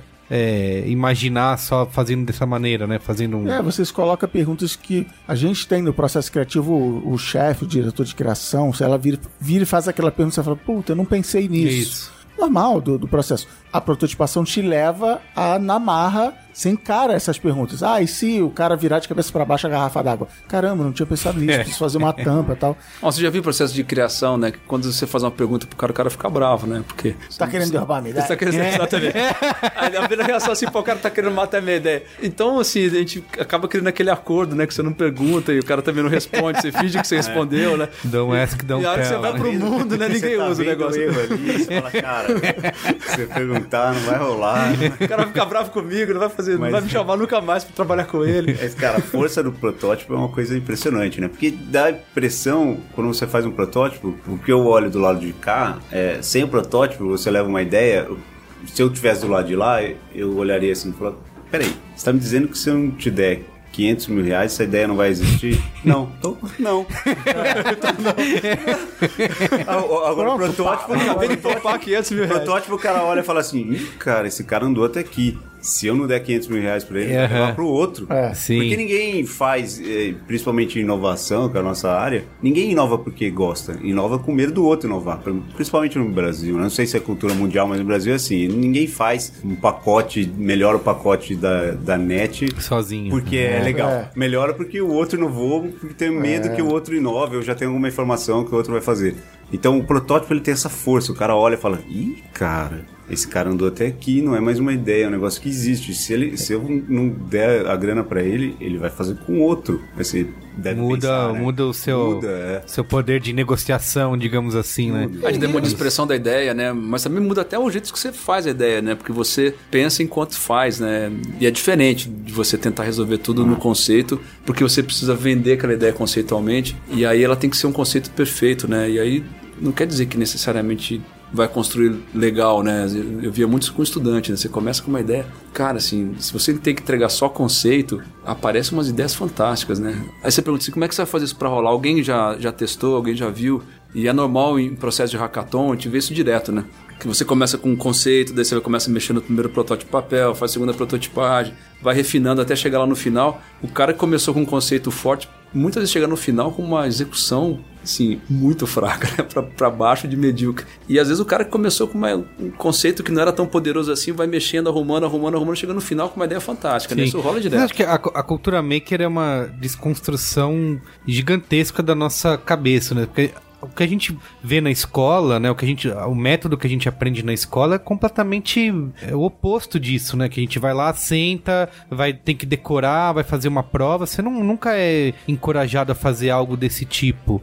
Vocês acham que na educação tem como é, mudar, implementar essa, essa cultura desde cedo para você falou para você citou o exemplo dos seus filhos que já olham e pensam de uma outra maneira, né? Será que nas escolas isso pode, pode acontecer de de a gente não, não aprender mais, não, não ensinar mais as crianças desse jeito que se ensina? Acho que é o futuro, cara. Futuro próximo, assim. Existem muitas ferramentas que ajudam a criança a aprender de outra maneira, assim. O que acontece é que pouca gente está fazendo do jeito certo. Essas ferramentas de ensino para criança que ela pode ela mesma criar se chama kit.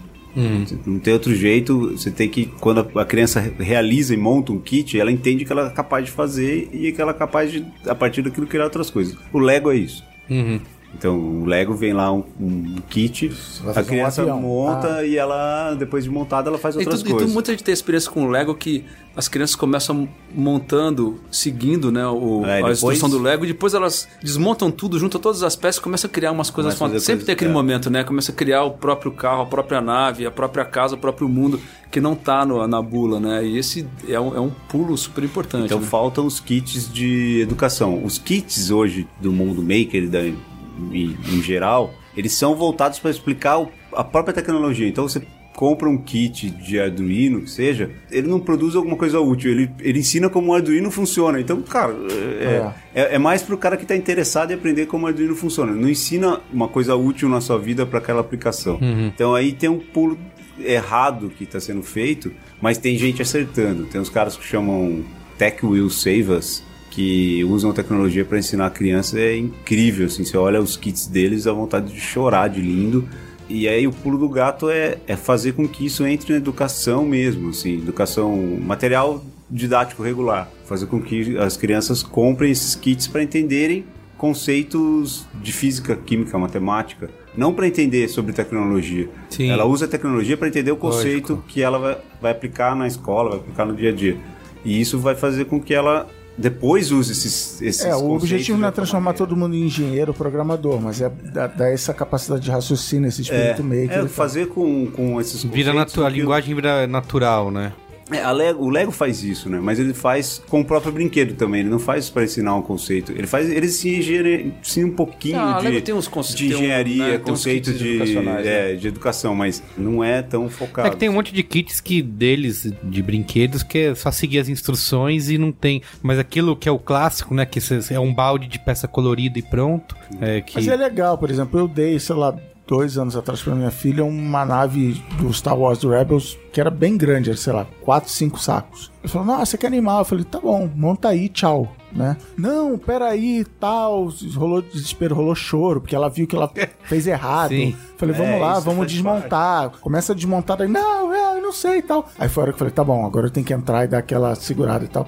Mas no final eu, eu virei e falei assim: parabéns, tá vendo? Olha que o que você fez sozinha, você, imagina, você é capaz. Aí agora, aí tipo, ganhei de aniversário agora um outro Lego. Aí eu ganhei um Lego. Aí ela falou: Ah, eu vou montar. Eu falei: Não, o Lego é meu. Eu vou montar o Lego pra eu me divertir. Aí eu, tipo, cheguei em casa, fui tirar o sapato, tudo. Quando eu olhei, pá, tava montando o Lego, já tava na metade do caminho. O que despertou isso? Não, beleza, eu entendi, eu sou capaz, eu vou chegar lá, vou montar. Aí, juntar Minecraft, The Sims, nananã, tipo, esse, esse espírito. É, Minecraft é Então, vamos falar de Minecraft, é, né? É, Que- que a gente se a gente entra no Minecraft. Quantos A gente- dias a gente tem aqui? É, Tem uma, tem, uma, tem, uma, um- um- tem uma informação de bastidor aqui que é o seguinte: tanto eu quanto o Pedro estudamos arquitetura, né? E se estudar arquitetura no Minecraft deve ser uma coisa muito mais legal do que o jeito que a gente aprendeu. Eu, fa- eu Porque- faria uma, uma, é? uma faculdade de arquitetura no Minecraft. Não é? Aí você vai, vai ver assim, eu- eu- cada vez que eu vejo uma molecada fazendo, brincando com Minecraft, né? Eu já vi é, um, um prédio aparelho digestivo, né? Que o cara aprendeu como é que era um aparelho digestivo, ele criou um prédio que era um aparelho digestivo, aí o outro que era um, era um navio. é, porta-aviões inteiro, é o outro que faz uma, uma- umas escadas é, num um prédio Escher, né, que vai virando.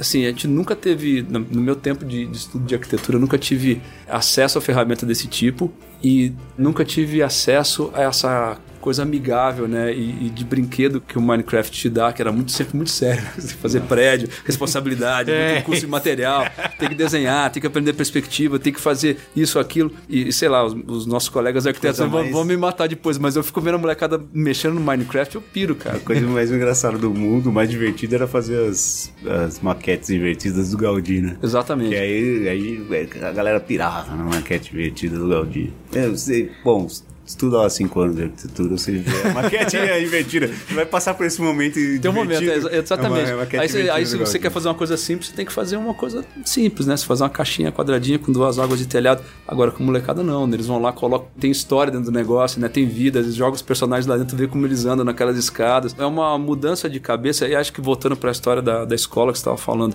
é um desafio para a escola, né?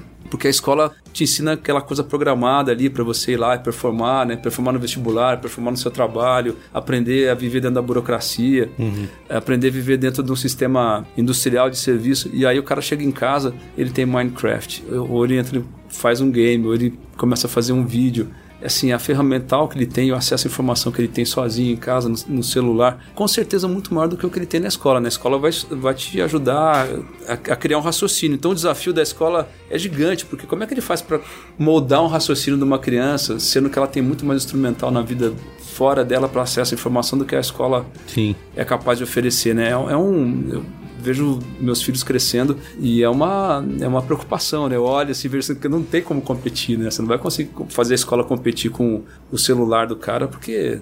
Ele tá ouvindo uma coisa que o professor falou, na hora ele já tá olhando e falou assim: não, aqui na É, Wikipedia é. tá dizendo ao contrário. Então, assim, tira o celular da aula dele, porque senão o cara vai me atrapalhar a aula, cara. Ele vai chegar com informação muito melhor que eu tenho. Como é que faz, né, uma coisa dessa? A lógica é você dar um. Tem que dar, o grade no aluno, né? Pra poder. É, tem a escola de um, de um amigo da minha filha que falou: não, não, não pode usar o Wikipedia como fonte. Eu falei, tá, eu entendo por quê, que você não. Mas assim.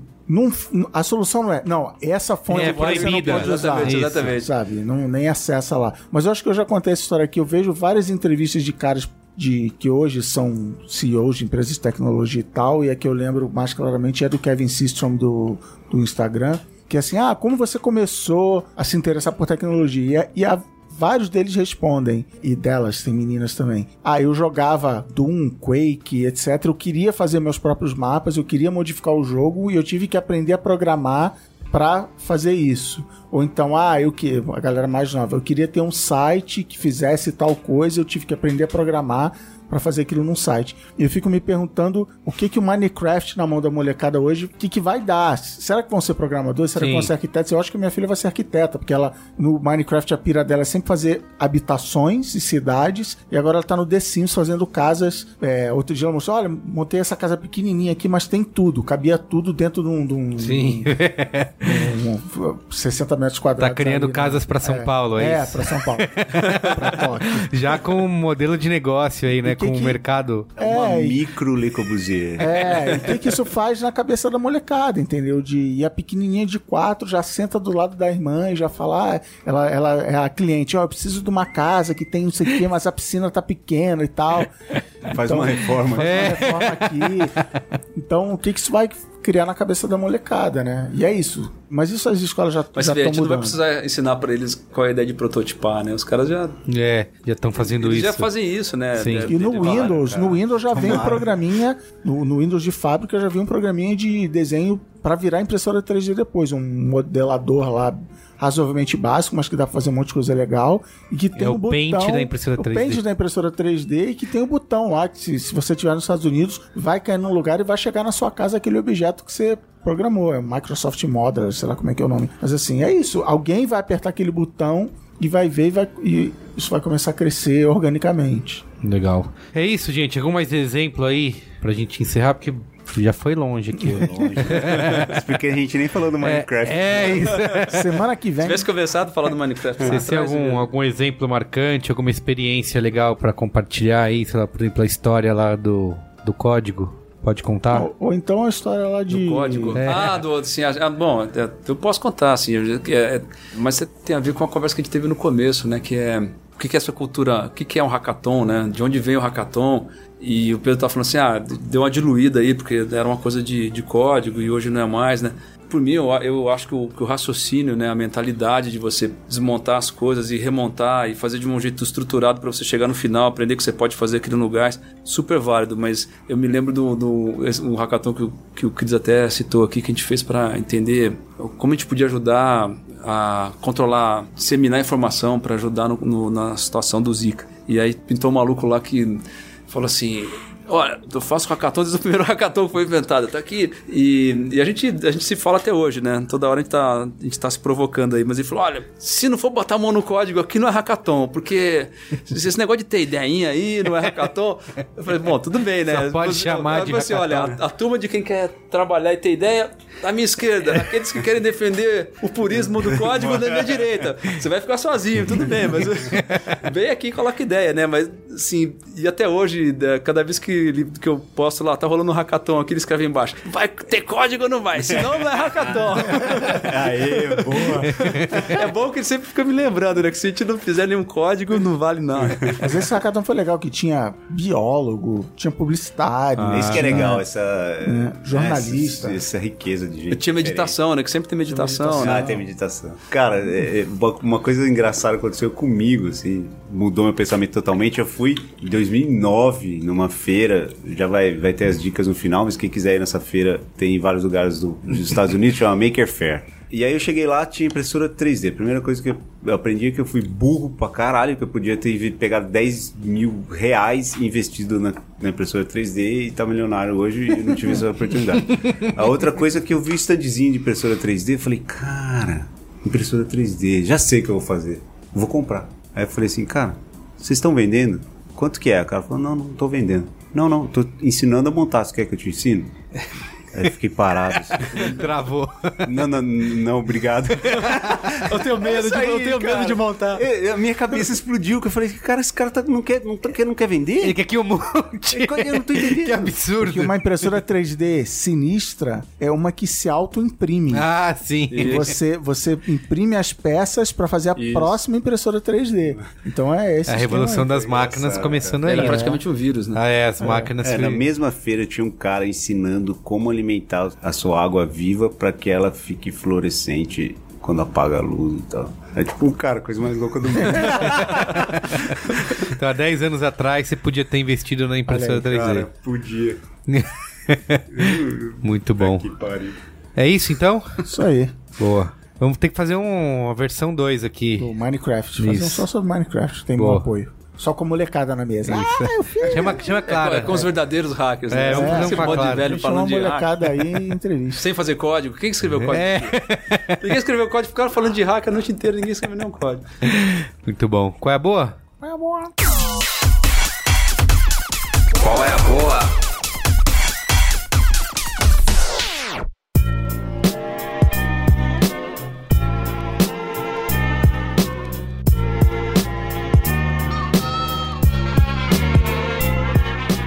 Você quer começar, Cristiano? Opa. Pra inspirar a galera? Toda- Cara, eu tenho três colégios boas aqui, rapidinhos. Primeiro já tá falado aí nas mídias, então não vou perder muito tempo. Nas mídias. Que é a nova série da Netflix, Santa Clarita Diet. Ah, já viu? sim. Você Eu vi viu? alguns, epi- 4, 5 episódios. Então Achei não vou, nem vou falar muito pra não dar spoiler, porque é curioso o primeiro episódio. Mas a premissa que tá no trailer e tal é, é uma comédia com a Drew Barrymore e o Timothy Olyphant. Estão muito bem em seus papéis. Uma tradicional família suburbana da, de- da Califórnia, da cidade de Santa Clarita. E, segundo a descrição do trailer, é a mamãe gosta de comer carne humana. e aí, os dilemas e desafios da família, onde a mamãe gosta de comer carne humana. Que é legal que o Timothy Elefante tá, tá bem engraçado, que ele fala assim: Não, eu sou seu marido, eu vou apoiar você, eu vou lá com você matar as pessoas pra você comer e tal. Então, essa brincadeira e volta. Não é tão simples quanto a mamãe gosta de comer carne humana, é mais legal do que isso, mas eu não vou dar o spoiler, vou deixar você descobrir por conta própria, é bem legal. 10 episódios e é pelo nonsense, assim. Tem sangue, obviamente, tem vísceras, tem nojeira, tem pessoas mortas. Tem vísceras. Então, é, talvez não, se, não agrade a todos, mas se você gosta de um nonsense, uma comédia de absurdo, veja que é legal. O próximo, qual é bom, não tem absolutamente nada a ver com esse. É um programinha, eu provavelmente já dei algum qual é boa aqui, um programinha que se chama Text Expander, que é o que eu Ah, sim. chamo de macro de teclado, que você diz assim pro programinha, toda vez que eu usar digitar isso, troque por essa outra coisa. Você pode usar desde resposta, eu usava muito na época que eu tinha provedor de acesso, que era, ah, para criar uma conta, preciso que você me envie o seu domínio, o seu não sei o que. Então eu digitava barra XYZ e ele já, pum, botava dois parágrafos de texto. Hoje eu uso para coisas muito mais banais. Por exemplo, eu digito as palavras sem acentuação, por exemplo, atenção, sem cedilha, sem tio, ele já troca para mim. Eu vou ensinando ele palavras sem acentuação e acentuação. Ou coisas do tipo, não, eu só boto N espaço, ele já troca por não.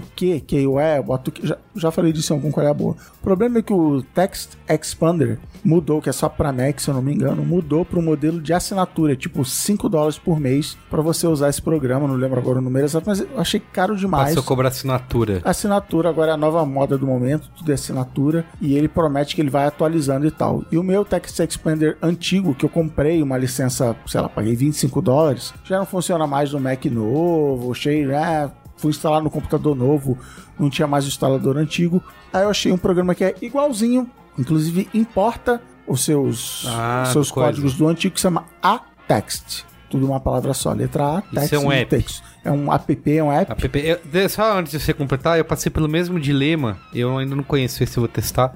E aí eu cheguei, eu tô, tô usando uma, uma extensão do Chrome. O problema é que aí só funciona, Só no, funciona no Chrome, né? Ele não Chrome. funciona em aplicativos Isso. fora. Mas eu uso pra isso, sei lá, alguém perguntar qual é o endereço do escritório. Isso. Eu só põe, sei lá, END, ele já. Isso. É isso aí. Tipo, barra CPF, ele já bota Já no bota CPF, aí. é. E o Atex custa 5 dólares. Licença única, maravilhosa, funciona com tudo. E é tão bom quanto? Tão bom quanto. Cara, eu não vi diferença nenhuma. E, como eu falei, ele importa as coisas antigas, sincroniza no Dropbox, tudo incrível. Isso é importante. E o terceiro, que de novo não tem nada a ver com os dois anteriores, é uma dica de um joguinho. É uma dica de um jogo de tabuleiro e de um aplicativo de joguinho, que é a nova moda do momento, é isso, né? Adaptar é, jogos de tabuleiro Você vai roubar minha dica? Cat, Catlan, puta, duvido, cara, mas beleza. Adaptar jogos de tabuleiros para apps e o jogo é o Pathfinder Adventures. Que a minha assim, dica é exatamente isso. dica. o Pathfinder Adventures. Pathfinder é um RPG tradicional daquele que jogava no ET, molecada jogava Dungeons and Dragons, é um tipo um fork do Dungeons and Dragons no, no GitHub. E ele fez um joguinho de carta que é meio você jogar ou sozinho, ou tipo, não quero bolar aventura, não quero, não quero só me Pode divertir jogar agora. sozinho? Pode jogar sozinho. Esse é o ideal, pro nerd ideal. né? Virgão.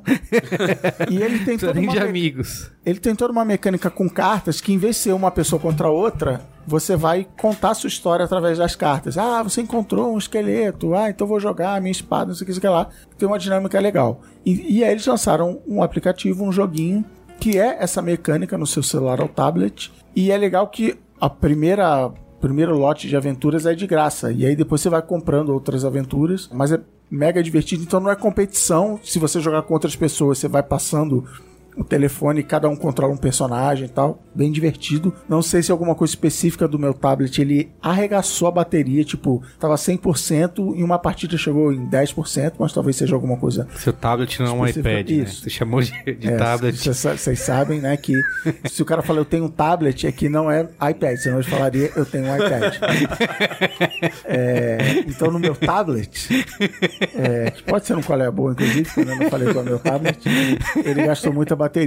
Então, Pathfinder Adventures, A Text e Santa Clarita Diet, meus três qual é a boa de hoje. Boa. Em Mauro, vez de guardar pra semana que vem, né? É. porque Já queimei. Ah, já que, já que ele tem três, eu tenho dois. Porque eu vou, eu vou fazer o primeiro qual é a boa é do folder Netflix, que o Cris Dias abriu. Tá. É, que é o Abstract, que é uma série de, de programas, documentários mostrando criativos e Fala e aí, o seu é o trabalho. chef's table do design. Fala aí. Segundo, A a, Netflix segundo a definição mais- do Cris Dias, quando ele me contou Todo da primeira mundo. vez, é o chef's table do design. E é legal, assim, são documentários, vão mostrar o trabalho diferente das pessoas, né? Acho que todo mundo é muito seguro do que tá fazendo lá, tem um monte de crítica dizendo assim, "Ah, pessoal, genial, metida besta. Mas é, acho que é legal pra gente também ver que tem bastante gente fazendo trabalho legal por aí, vivendo de criatividade. Acho que é sempre uma ajuda pra gente que, que tá nesse caminho de trabalhar com criatividade, né? O Abstract é legal e o meu favorito é o do arquiteto. Arquiteto Por quê, né? dinamarquês. Por que será? Agora eu descobri por que que Tem um gostou ilustrador, do arquiteto. tem o cara que desenhou o Zer Jordan, Tem a tem, Paula uma Scheer. cenógrafa, tem a Paula Scheer, tem o arquiteto Um designer de automóveis, né? e um designer de automóveis. Isso aí. Viu? Vocês viram, essa não é. ela- eu divido essa qual é a boa com os meus colegas de mesa. Todo mundo é fã do, do seriado. Aí o segundo. Qual é a boa? Que eu acho que assim, qual é a ótima, né? Assim, todo mundo. É, ou todo mundo, né? Todo mundo que me conhece sabe que eu sou fã de meditação. Então eu vou falar aqui. A boa é meditação, tá? Mindfulness. Recomendo. Então, é, mindfulness é, é, é um jeito. E como a gente tá nesse ambiente em que a gente pode ser nerd à vontade, então eu vou falar dos apps de meditação, né? Pô, aí sim. Legal. É, aí tem o Breathe, que é muito legal. Tem o Headspace. Tá cheio de, de apps que a gente pode procurar, né? De novo repetir esses dois aí que eu gosto bastante, o Breathe e o, e o Headspace, que te dão programinhas de meditação de 3 minutos, de 5 minutos, né? Então, pra gente que vive nesse no mundo da performance e que você tem muito pouco tempo, esses Faz daí um são de legais. 10 minutos. Eles dão um breakzinho, assim, às vezes não precisa nem 10 minutos, né? Eles têm uns programinhas que você, em pouco tempo, você é, são guiados, você consegue respirar um pouco melhor, e se dar uma, dar uma equilibrada, esvaziar a mente e preencher de ideias de novo. Tem um que você, gosta, que você gosta mais, que você usa mais? O, o Headspace é o mais, é o mais famoso, né? Mas é outro que cobra assinatura também. Eu uso mais o Breathe, porque foi o que eu comecei a usar, eu acho legal. Os dois têm um- uma dinâmica parecida. O Headspace é mais estruturado, eu acho que tem mais processo porque ele tem um programa. E, o, e o você vai pegando como O se brief é aquele que ele assim, né? pergunta, né? Que, que que você, como é que você, Você tá pode esse? fazer isso, é. Você pode dar como é que tá o seu, o, o seu, a sua situação psicológica ou física, ele vai te dando é, as fórmulas de qual tipo de meditação que vai fazer naquele momento. Mas basicamente eles vão te ensinar a respirar com um pouco mais de calma e desenvolver uma maneira, estruturar o seu pensamento de uma maneira que você possa é, preencher aquele espaço de uma maneira mais tranquila e positiva. E eu acho super legal, adoro meditação. Fica aí minha boa. Legal. É uma promessa de Carlos Merigo que te- será uma pauta do, do Braincast. É, mas você sabe que o Mamilos já roubou essa É, pauta, pois né? é, você a- enrolou. A, Ju e a Cris estão fazendo um curso de É, mindfulness. pois toda é, você quinta. falou, não, a Ju tá fazendo aí ela- curso, ela isso. tem que participar Então, do quem, programa. quem vier dos nossos hackathons, seja qual, quais forem, sempre, a gente sempre acha jeito de colocar o mindfulness na história, É o né? Mupoca e o Mamilo só furando pauta. Querendo pauta. É. Então, eu acho que também a gente pode dar a dica, né? Assim, a gente tem, a gente tem um, um especialista que a gente curte bastante, que é o Marcelo Damarzo. Ele é um cara de mindfulness que não tem a ver com esses apps aqui, é uma outra história, mas é o nosso guru, né? Sempre que a gente consegue colo- é, trazer o Marcelo para dentro de um hackathon, de um mecathon nosso, a gente faz. Que é E aí, como que é a... Isso é pergunta de interessado. Ele é a parte que assopra lá, né? O, o Mauro bate, passa metiolate, ele dá uma soprada. assim, qual tem sido a, diferença, assim, que você tem sentido desde que você, quando você começou a fazer? Comigo mesmo? É. Ah, eu durmo melhor, eu, eu foco melhor, né? Assim, mindfulness é uma, é uma coisa que ela, ela não é exatamente a meditação, ela é feita para você focar e ela é, ela é desenhada para você prestar atenção no momento presente, assim, então ficar bem focado no que Precisa está fazendo, disso. né? E é uma coisa que ela tem na, na produção. Tem outros tipos de meditação que são para esvaziar a sua mente, né? Uhum. Deixar de prestar atenção em pensamentos recorrentes e, e, e dar, uma, dar uma limpada, assim. E como eu já eu fico experimentando várias técnicas diferentes, assim, tem efeitos diferentes para cada uma que você usa. Mas é sono, atenção, concentração, E você faz todo dia. nem todo dia, mas é, eu, eu tento fazer um pouquinho todo dia, assim. Pra mim, o pulo do gato. Vamos, vamos começar o Braincast 222 sobre meditação. é, o pulo do gato é que eu, eu comecei por esses de esvaziar a cabeça, né? De tentar e nunca conseguir não pensar em nada. Nossa, e pra isso é mim, o difícil. pulo que rolou no Headspace, que ele vai mais específico no, no Mindfulness, é você entender de que meditação é um exercício que não tá restrito àqueles sete minutos que você está meditando, do mesmo jeito que a musculação não tá restrito àqueles minutos que você tá levantando ferro na academia. Ela vai te dar um preparo físico pro resto do dia, você, tipo, subir escada sem ofegar. E pra mim essa foi a virada. Então, eu tô, sei lá, trabalhando, o Mauro chegou lá, me deu uns porros, disse que eu não sei fazer nada tal, eu fico mal. todo dia, todo dia rola. bullying, bullying. E aí, a nossa reação é ter pensamentos ruins. Ah, eu sou um fracasso e tal. E a primeira coisa o Mindfulness te ensina, ou a meditação, sei lá o que, é assim, calma, isso é só um pensamento. Isso a meditação cabeça vazia também, também ensina. Calma, isso é só um pensamento, deixa ele pra lá. E a outra parte é isso que o Mauro falou da atenção total. Tem médico de emagrecimento que ensina Mindfulness, que é assim, cara, você quer comer chocolate? Come chocolate, mas não fica na frente da televisão comendo chocolate. Presta Para, atenção, é verdade. Presta atenção. Eu vi, a Gil me contou isso. Bota o chocolate na boca, leva ele pra cacete. Tá? E aí, com um quadradinho de chocolate, você vai ter a mesma felicidade de que você ficar Sim, na frente da a Gil me televisão. falou que eles fizeram um exercício que era isso. A mulher lá deu um bombom, sei lá, um Ferreiro Rocher, e não tinha que ficar 10 minutos com ele na mão, sem comer. Você, você pega, sente a Cheira, textura, cheira. E eu falei assim, cara, eu, eu- se eu prestar atenção, um monte de vezes dessas que, ah, eu vou, putz, vou comer um chocolate. Eu nem percebi, assim, simplesmente abri, botei na boca e. Caramba. Eu uma vez. Só aproveitei. Dias, eu- deixa eu, deixa eu fazer um aí, pedido especial pra você que conta pra todo mundo é sobre a sua técnica de cancelar Ah, reuniões esse é com o poder da mente. Ele, ele- Outro ele calha-boca. consegue. Você já deu um teaser desse O meu numa vez. poder mutante, meu poder mutante é. Eu não tenho usado ele, talvez tenha assumido. Mas o meu poder mutante é esse: cancelar reuniões com o poder da mente. Você vai pra escola lá do professor Xavier. Mas teve uma vez. Lembra quando A gente rolou? tentou convencer o Cris que ele, que ele conseguiria, com o poder da mente, depois que a gente soube desse, desse poder dele, ele conseguiria abrir uma geladeira que, que guarda sorvete e os sorvetes virem até nossa mesa, assim, sozinho. E aí, sei lá, no fim das contas acabou quebrando a geladeira, né? Nesse sorvete. Cai Seria mais fácil de ter usado o poder da mente que pedir assim, acabou o "Ô, sorvete." você tá na geladeira, traz aí Traz o aí. pra gente. Não, não tem mais o sorvete lá. Mas outro dia tava aquela polêmica lá do ovo maltine, que foi pro Bob's, McDonald's, né? E tinha na geladeira lá da firma um, aquele, o todinho de ovo maltine, a, a caixinha de ovo maltine. Falei assim, quer saber? Vou tomar esse negócio. Aí peguei e fui pra minha mesa. Nisso o Mauro me chamou. Falou, ah, Cris, sei lá o que, que ele fez, me perguntou. Quando acabou o papo, eu olhei e eu tava com a caixinha vazia na mão. E eu não tinha saboreado. Eu fiquei conversando com ele, bebendo.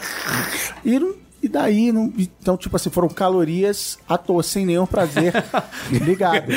E foi naquele momento que eu me toquei, caramba, é verdade esse negócio. Você, você não que- sentiu a textura do canudinho? É. Aquele cheiro do, do, do Calorias à toa. E aí tem um cara que eu conheço, de novo, transformando isso num braincast separado, que ele fala assim, ele tá levando esse negócio de atenção plena, aplicando em tantas coisas no dia a dia, que ele fala assim, eu não vou ver uma série de TV ruim só por ver, tipo assim, eu, eu tenho que estar prestando atenção naquela série, entendendo, Sim. pensando. Então ele fala assim, eu prefiro rever um episódio de Seinfeld que eu sei que é bom e que eu vou, que eu vou tirar uma coisa aqui do que ver um, sabe, qualquer coisa Sim. em três estrelas só porque eu A vida é muito curta pra ver série é, ruim, tipo né? isso, é. E Tá cheio de série boa, o James Gandolfini tá me encarando ali. O, o, Você sabe que eu já tô. Eu vou entrar, eu tô desviando aqui totalmente, mas. O Gravendo tá dormindo aqui. É, do não, eu já vou te chamar. Pera aí, Pedro, guarda aí. Alô. Que eu já nem tô assistindo mais série, sabia? Acorda, Porque eu já tô achando perda de tempo ver série. Eu gosto de ver filme que é um tiro só, e eu sei que o cara faz negócio com início, meio e fim. Mas aí é produtivo. Então, aí tá. Série, eu tô com, eu tô com a sensação. Eu vou, a gente vai fazer um podcast sobre isso. Eu tô com- toda vez que eu começo a ver uma série, eu começo a enxergar quando os caras estão me enrolando. Tipo, Sim. eles só quer que eu assista mais um Mas episódio. e mindfulness fazer não isso é, pra... mindfulness não é produtividade, não é tipo, não é otimização Mas de tempo. rola mindfulness na, na série. Na série. Pode rolar se você quiser. Mas é tipo assim, é tipo, você vai tomar a- o equivalente série de, do, do Todinho, sabe? É uma série, to- tipo assim, Santa Clarita pelo menos Diet. pode, pode te ajudar a não ficar a não ficar nervoso quando você percebeu que os caras estão te enrolando. Entendi, né? tá bom. Cara, Chegou na temporada 3, Breaking Bad, mindfulness. Santa, Santa Clarita Diet não vai. É, é, dá a, a mosca, sei lá. House of Cards tá- também dá isso, Pedro. Cara, a mosca é muito Todos, bom. todos. Temporada 3. Overhype. Vai no... Tipo assim, Santa Clarita Diet não vai mudar sua vida. Mas você olha e fala, ah, por causa disso entendi, dei uma risada. Então não é produtividade, não é. Entendi. eu Aproveitar ao vou- máximo você- aquela. Tem mais a ver com o filme que eu sempre falo aqui, que é o About Time. Sim. Que é você prestar atenção. A Time é uma grande aula de, de mindfulness. Mindfulness. Preste quer dizer que quando atenção você em vai cada filme no coisa. Netflix, você tem que comer cada pipoca. Cada pipoca. Pausa, pausa o filme, come uma pipoca. É, não vai. Desliga a TV. Ah, mas vai ser bom esse programa, hein? É, teaser, esse teaser foi mais, bom. precisa mais. Pedro, manda aí, qual é a boa? Ufa, chegou. Cara, eu vou ser focado. Já tava dormindo já, né, Pedro? Eu vou ser focado. Alguém acorda ele. Eu tô focado. Então eu vou continuar focado. Vou dar uma dica de maker, uma dica de hacker. É isso aí, Pedro. E aí, não é só isso. é, no final você ganha um convite. Ter uma surpresa no final. Um convite é uma surpresa no final. Dica maker. Vejam o site, o livro, o filme de um cara chamado Mick Evelyn, do Not Impossible. A minha pronúncia é meio do sul da Califórnia, não sei se vocês entendem direito. Mas é Not Impossible. Not Impossible. .com, Not Impossible bonitas, né? Now. É, cara, esse cara é incrível, é um maker inspirador pra cacete. É um, ultimamente ele é um dos meus heróis, assim, talvez o um, maior herói, faz dele sempre. Dica hacker. Hacker. Fantasma no sistema. Já leram? Tem código? É. O livro Fantasma no Sistema. Não, Não. tem código. É do hacker Então é mais hacker. famoso do mundo. é, O nome dele é Kevin Mitnick. Mitnick. Ah, sim. Ele mostra como ele hackeia pessoas. Ele não hackeia. Ele não usa código, às vezes. Às vezes ele não usa código. Fala pro cara lá que ele usa só telefone. No começo ele só usa telefone pra hackear empresas inteiras. Então, é bem legal, Fantasma no Sistema. Aí, última coisa, um convite. Venha comigo. surpresa.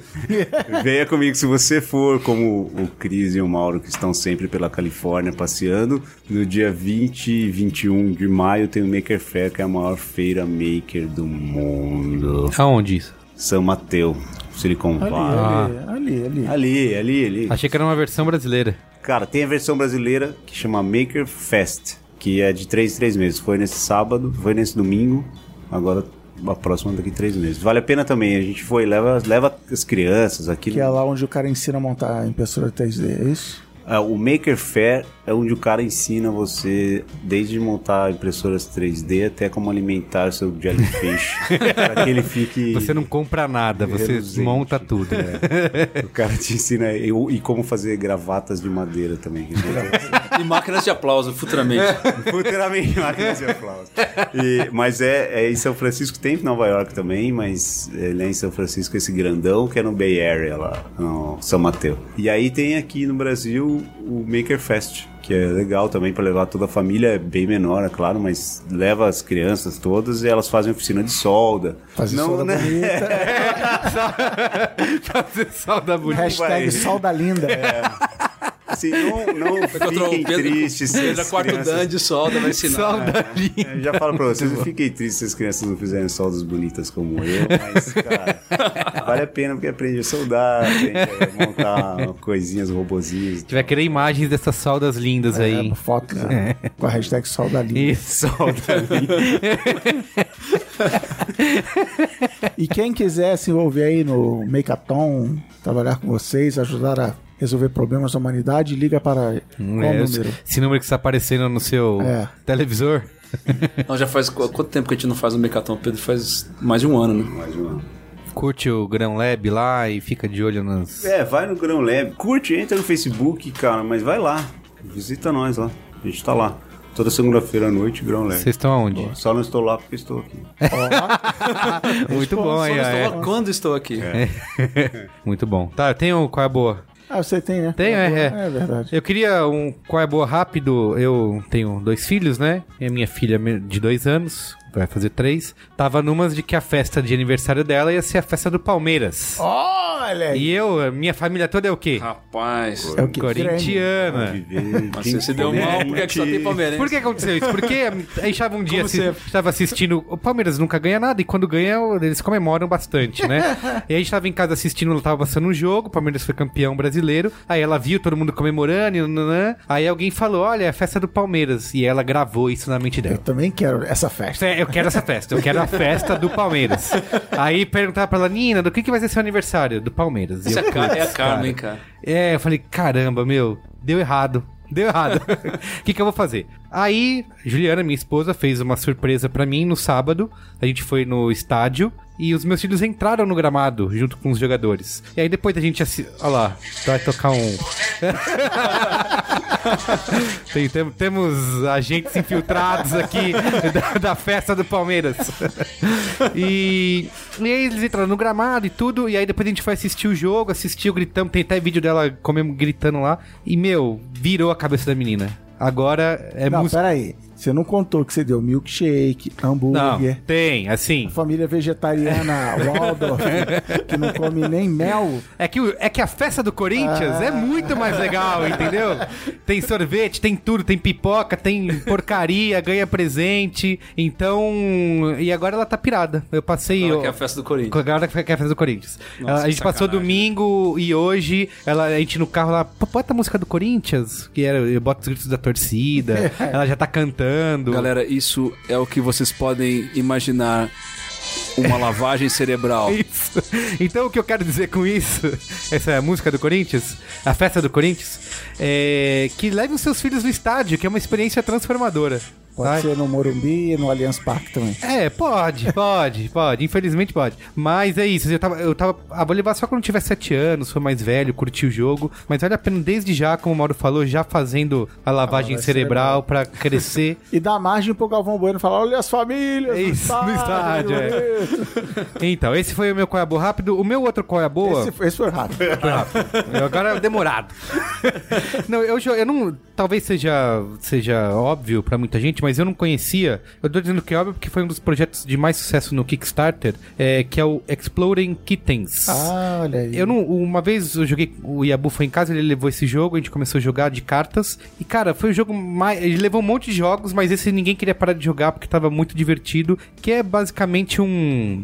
é, digamos, um Uno mais explosivo, né? Que Uno da zoeira. Da zoeira. Que todas as- as ilustrações, as cartas são feitas pelo The Out Mill, sabe? E assim, você tem, você tem um monte de cartas que cada uma vale uma coisa. E você tem cinco ou quatro ali, depende, depende do número de jogadores, de gatinhos explosivos. E aí você vai tirando essas cartas e o jogador que tirar o, o gatinho que explode. Explodiu e sai e perde. Só que aí você tem algumas maneiras. Você tem a cartinha do Defuse, que você pode jogar e aí você consegue se livrar daquele gatinho. Você tem as cartinhas pra zoar os amigos, que é fazer o cara comprar duas cartas. Ou, faz... ou você tem a cartinha de ver o futuro, que você pode pegar três cartas próximas e olhar pra saber se tem um gato que vai explodir ou não. Cara, é muito divertido, muito rápido. É, até criança um pouquinho, não precisa ser tão mais velha, já consegue jogar, porque é super Não fácil de precisa fazer. falar inglês. Não precisa nada. falar. É, é tudo em inglês, mas não precisa. Tipo, as cartas são autoexplicativas. Tem o. Você falou de aplicativo, por isso que eu achei que era a mesma coisa, porque também tem o aplicativo. Pra quem não tiver o jogo de cartinhas,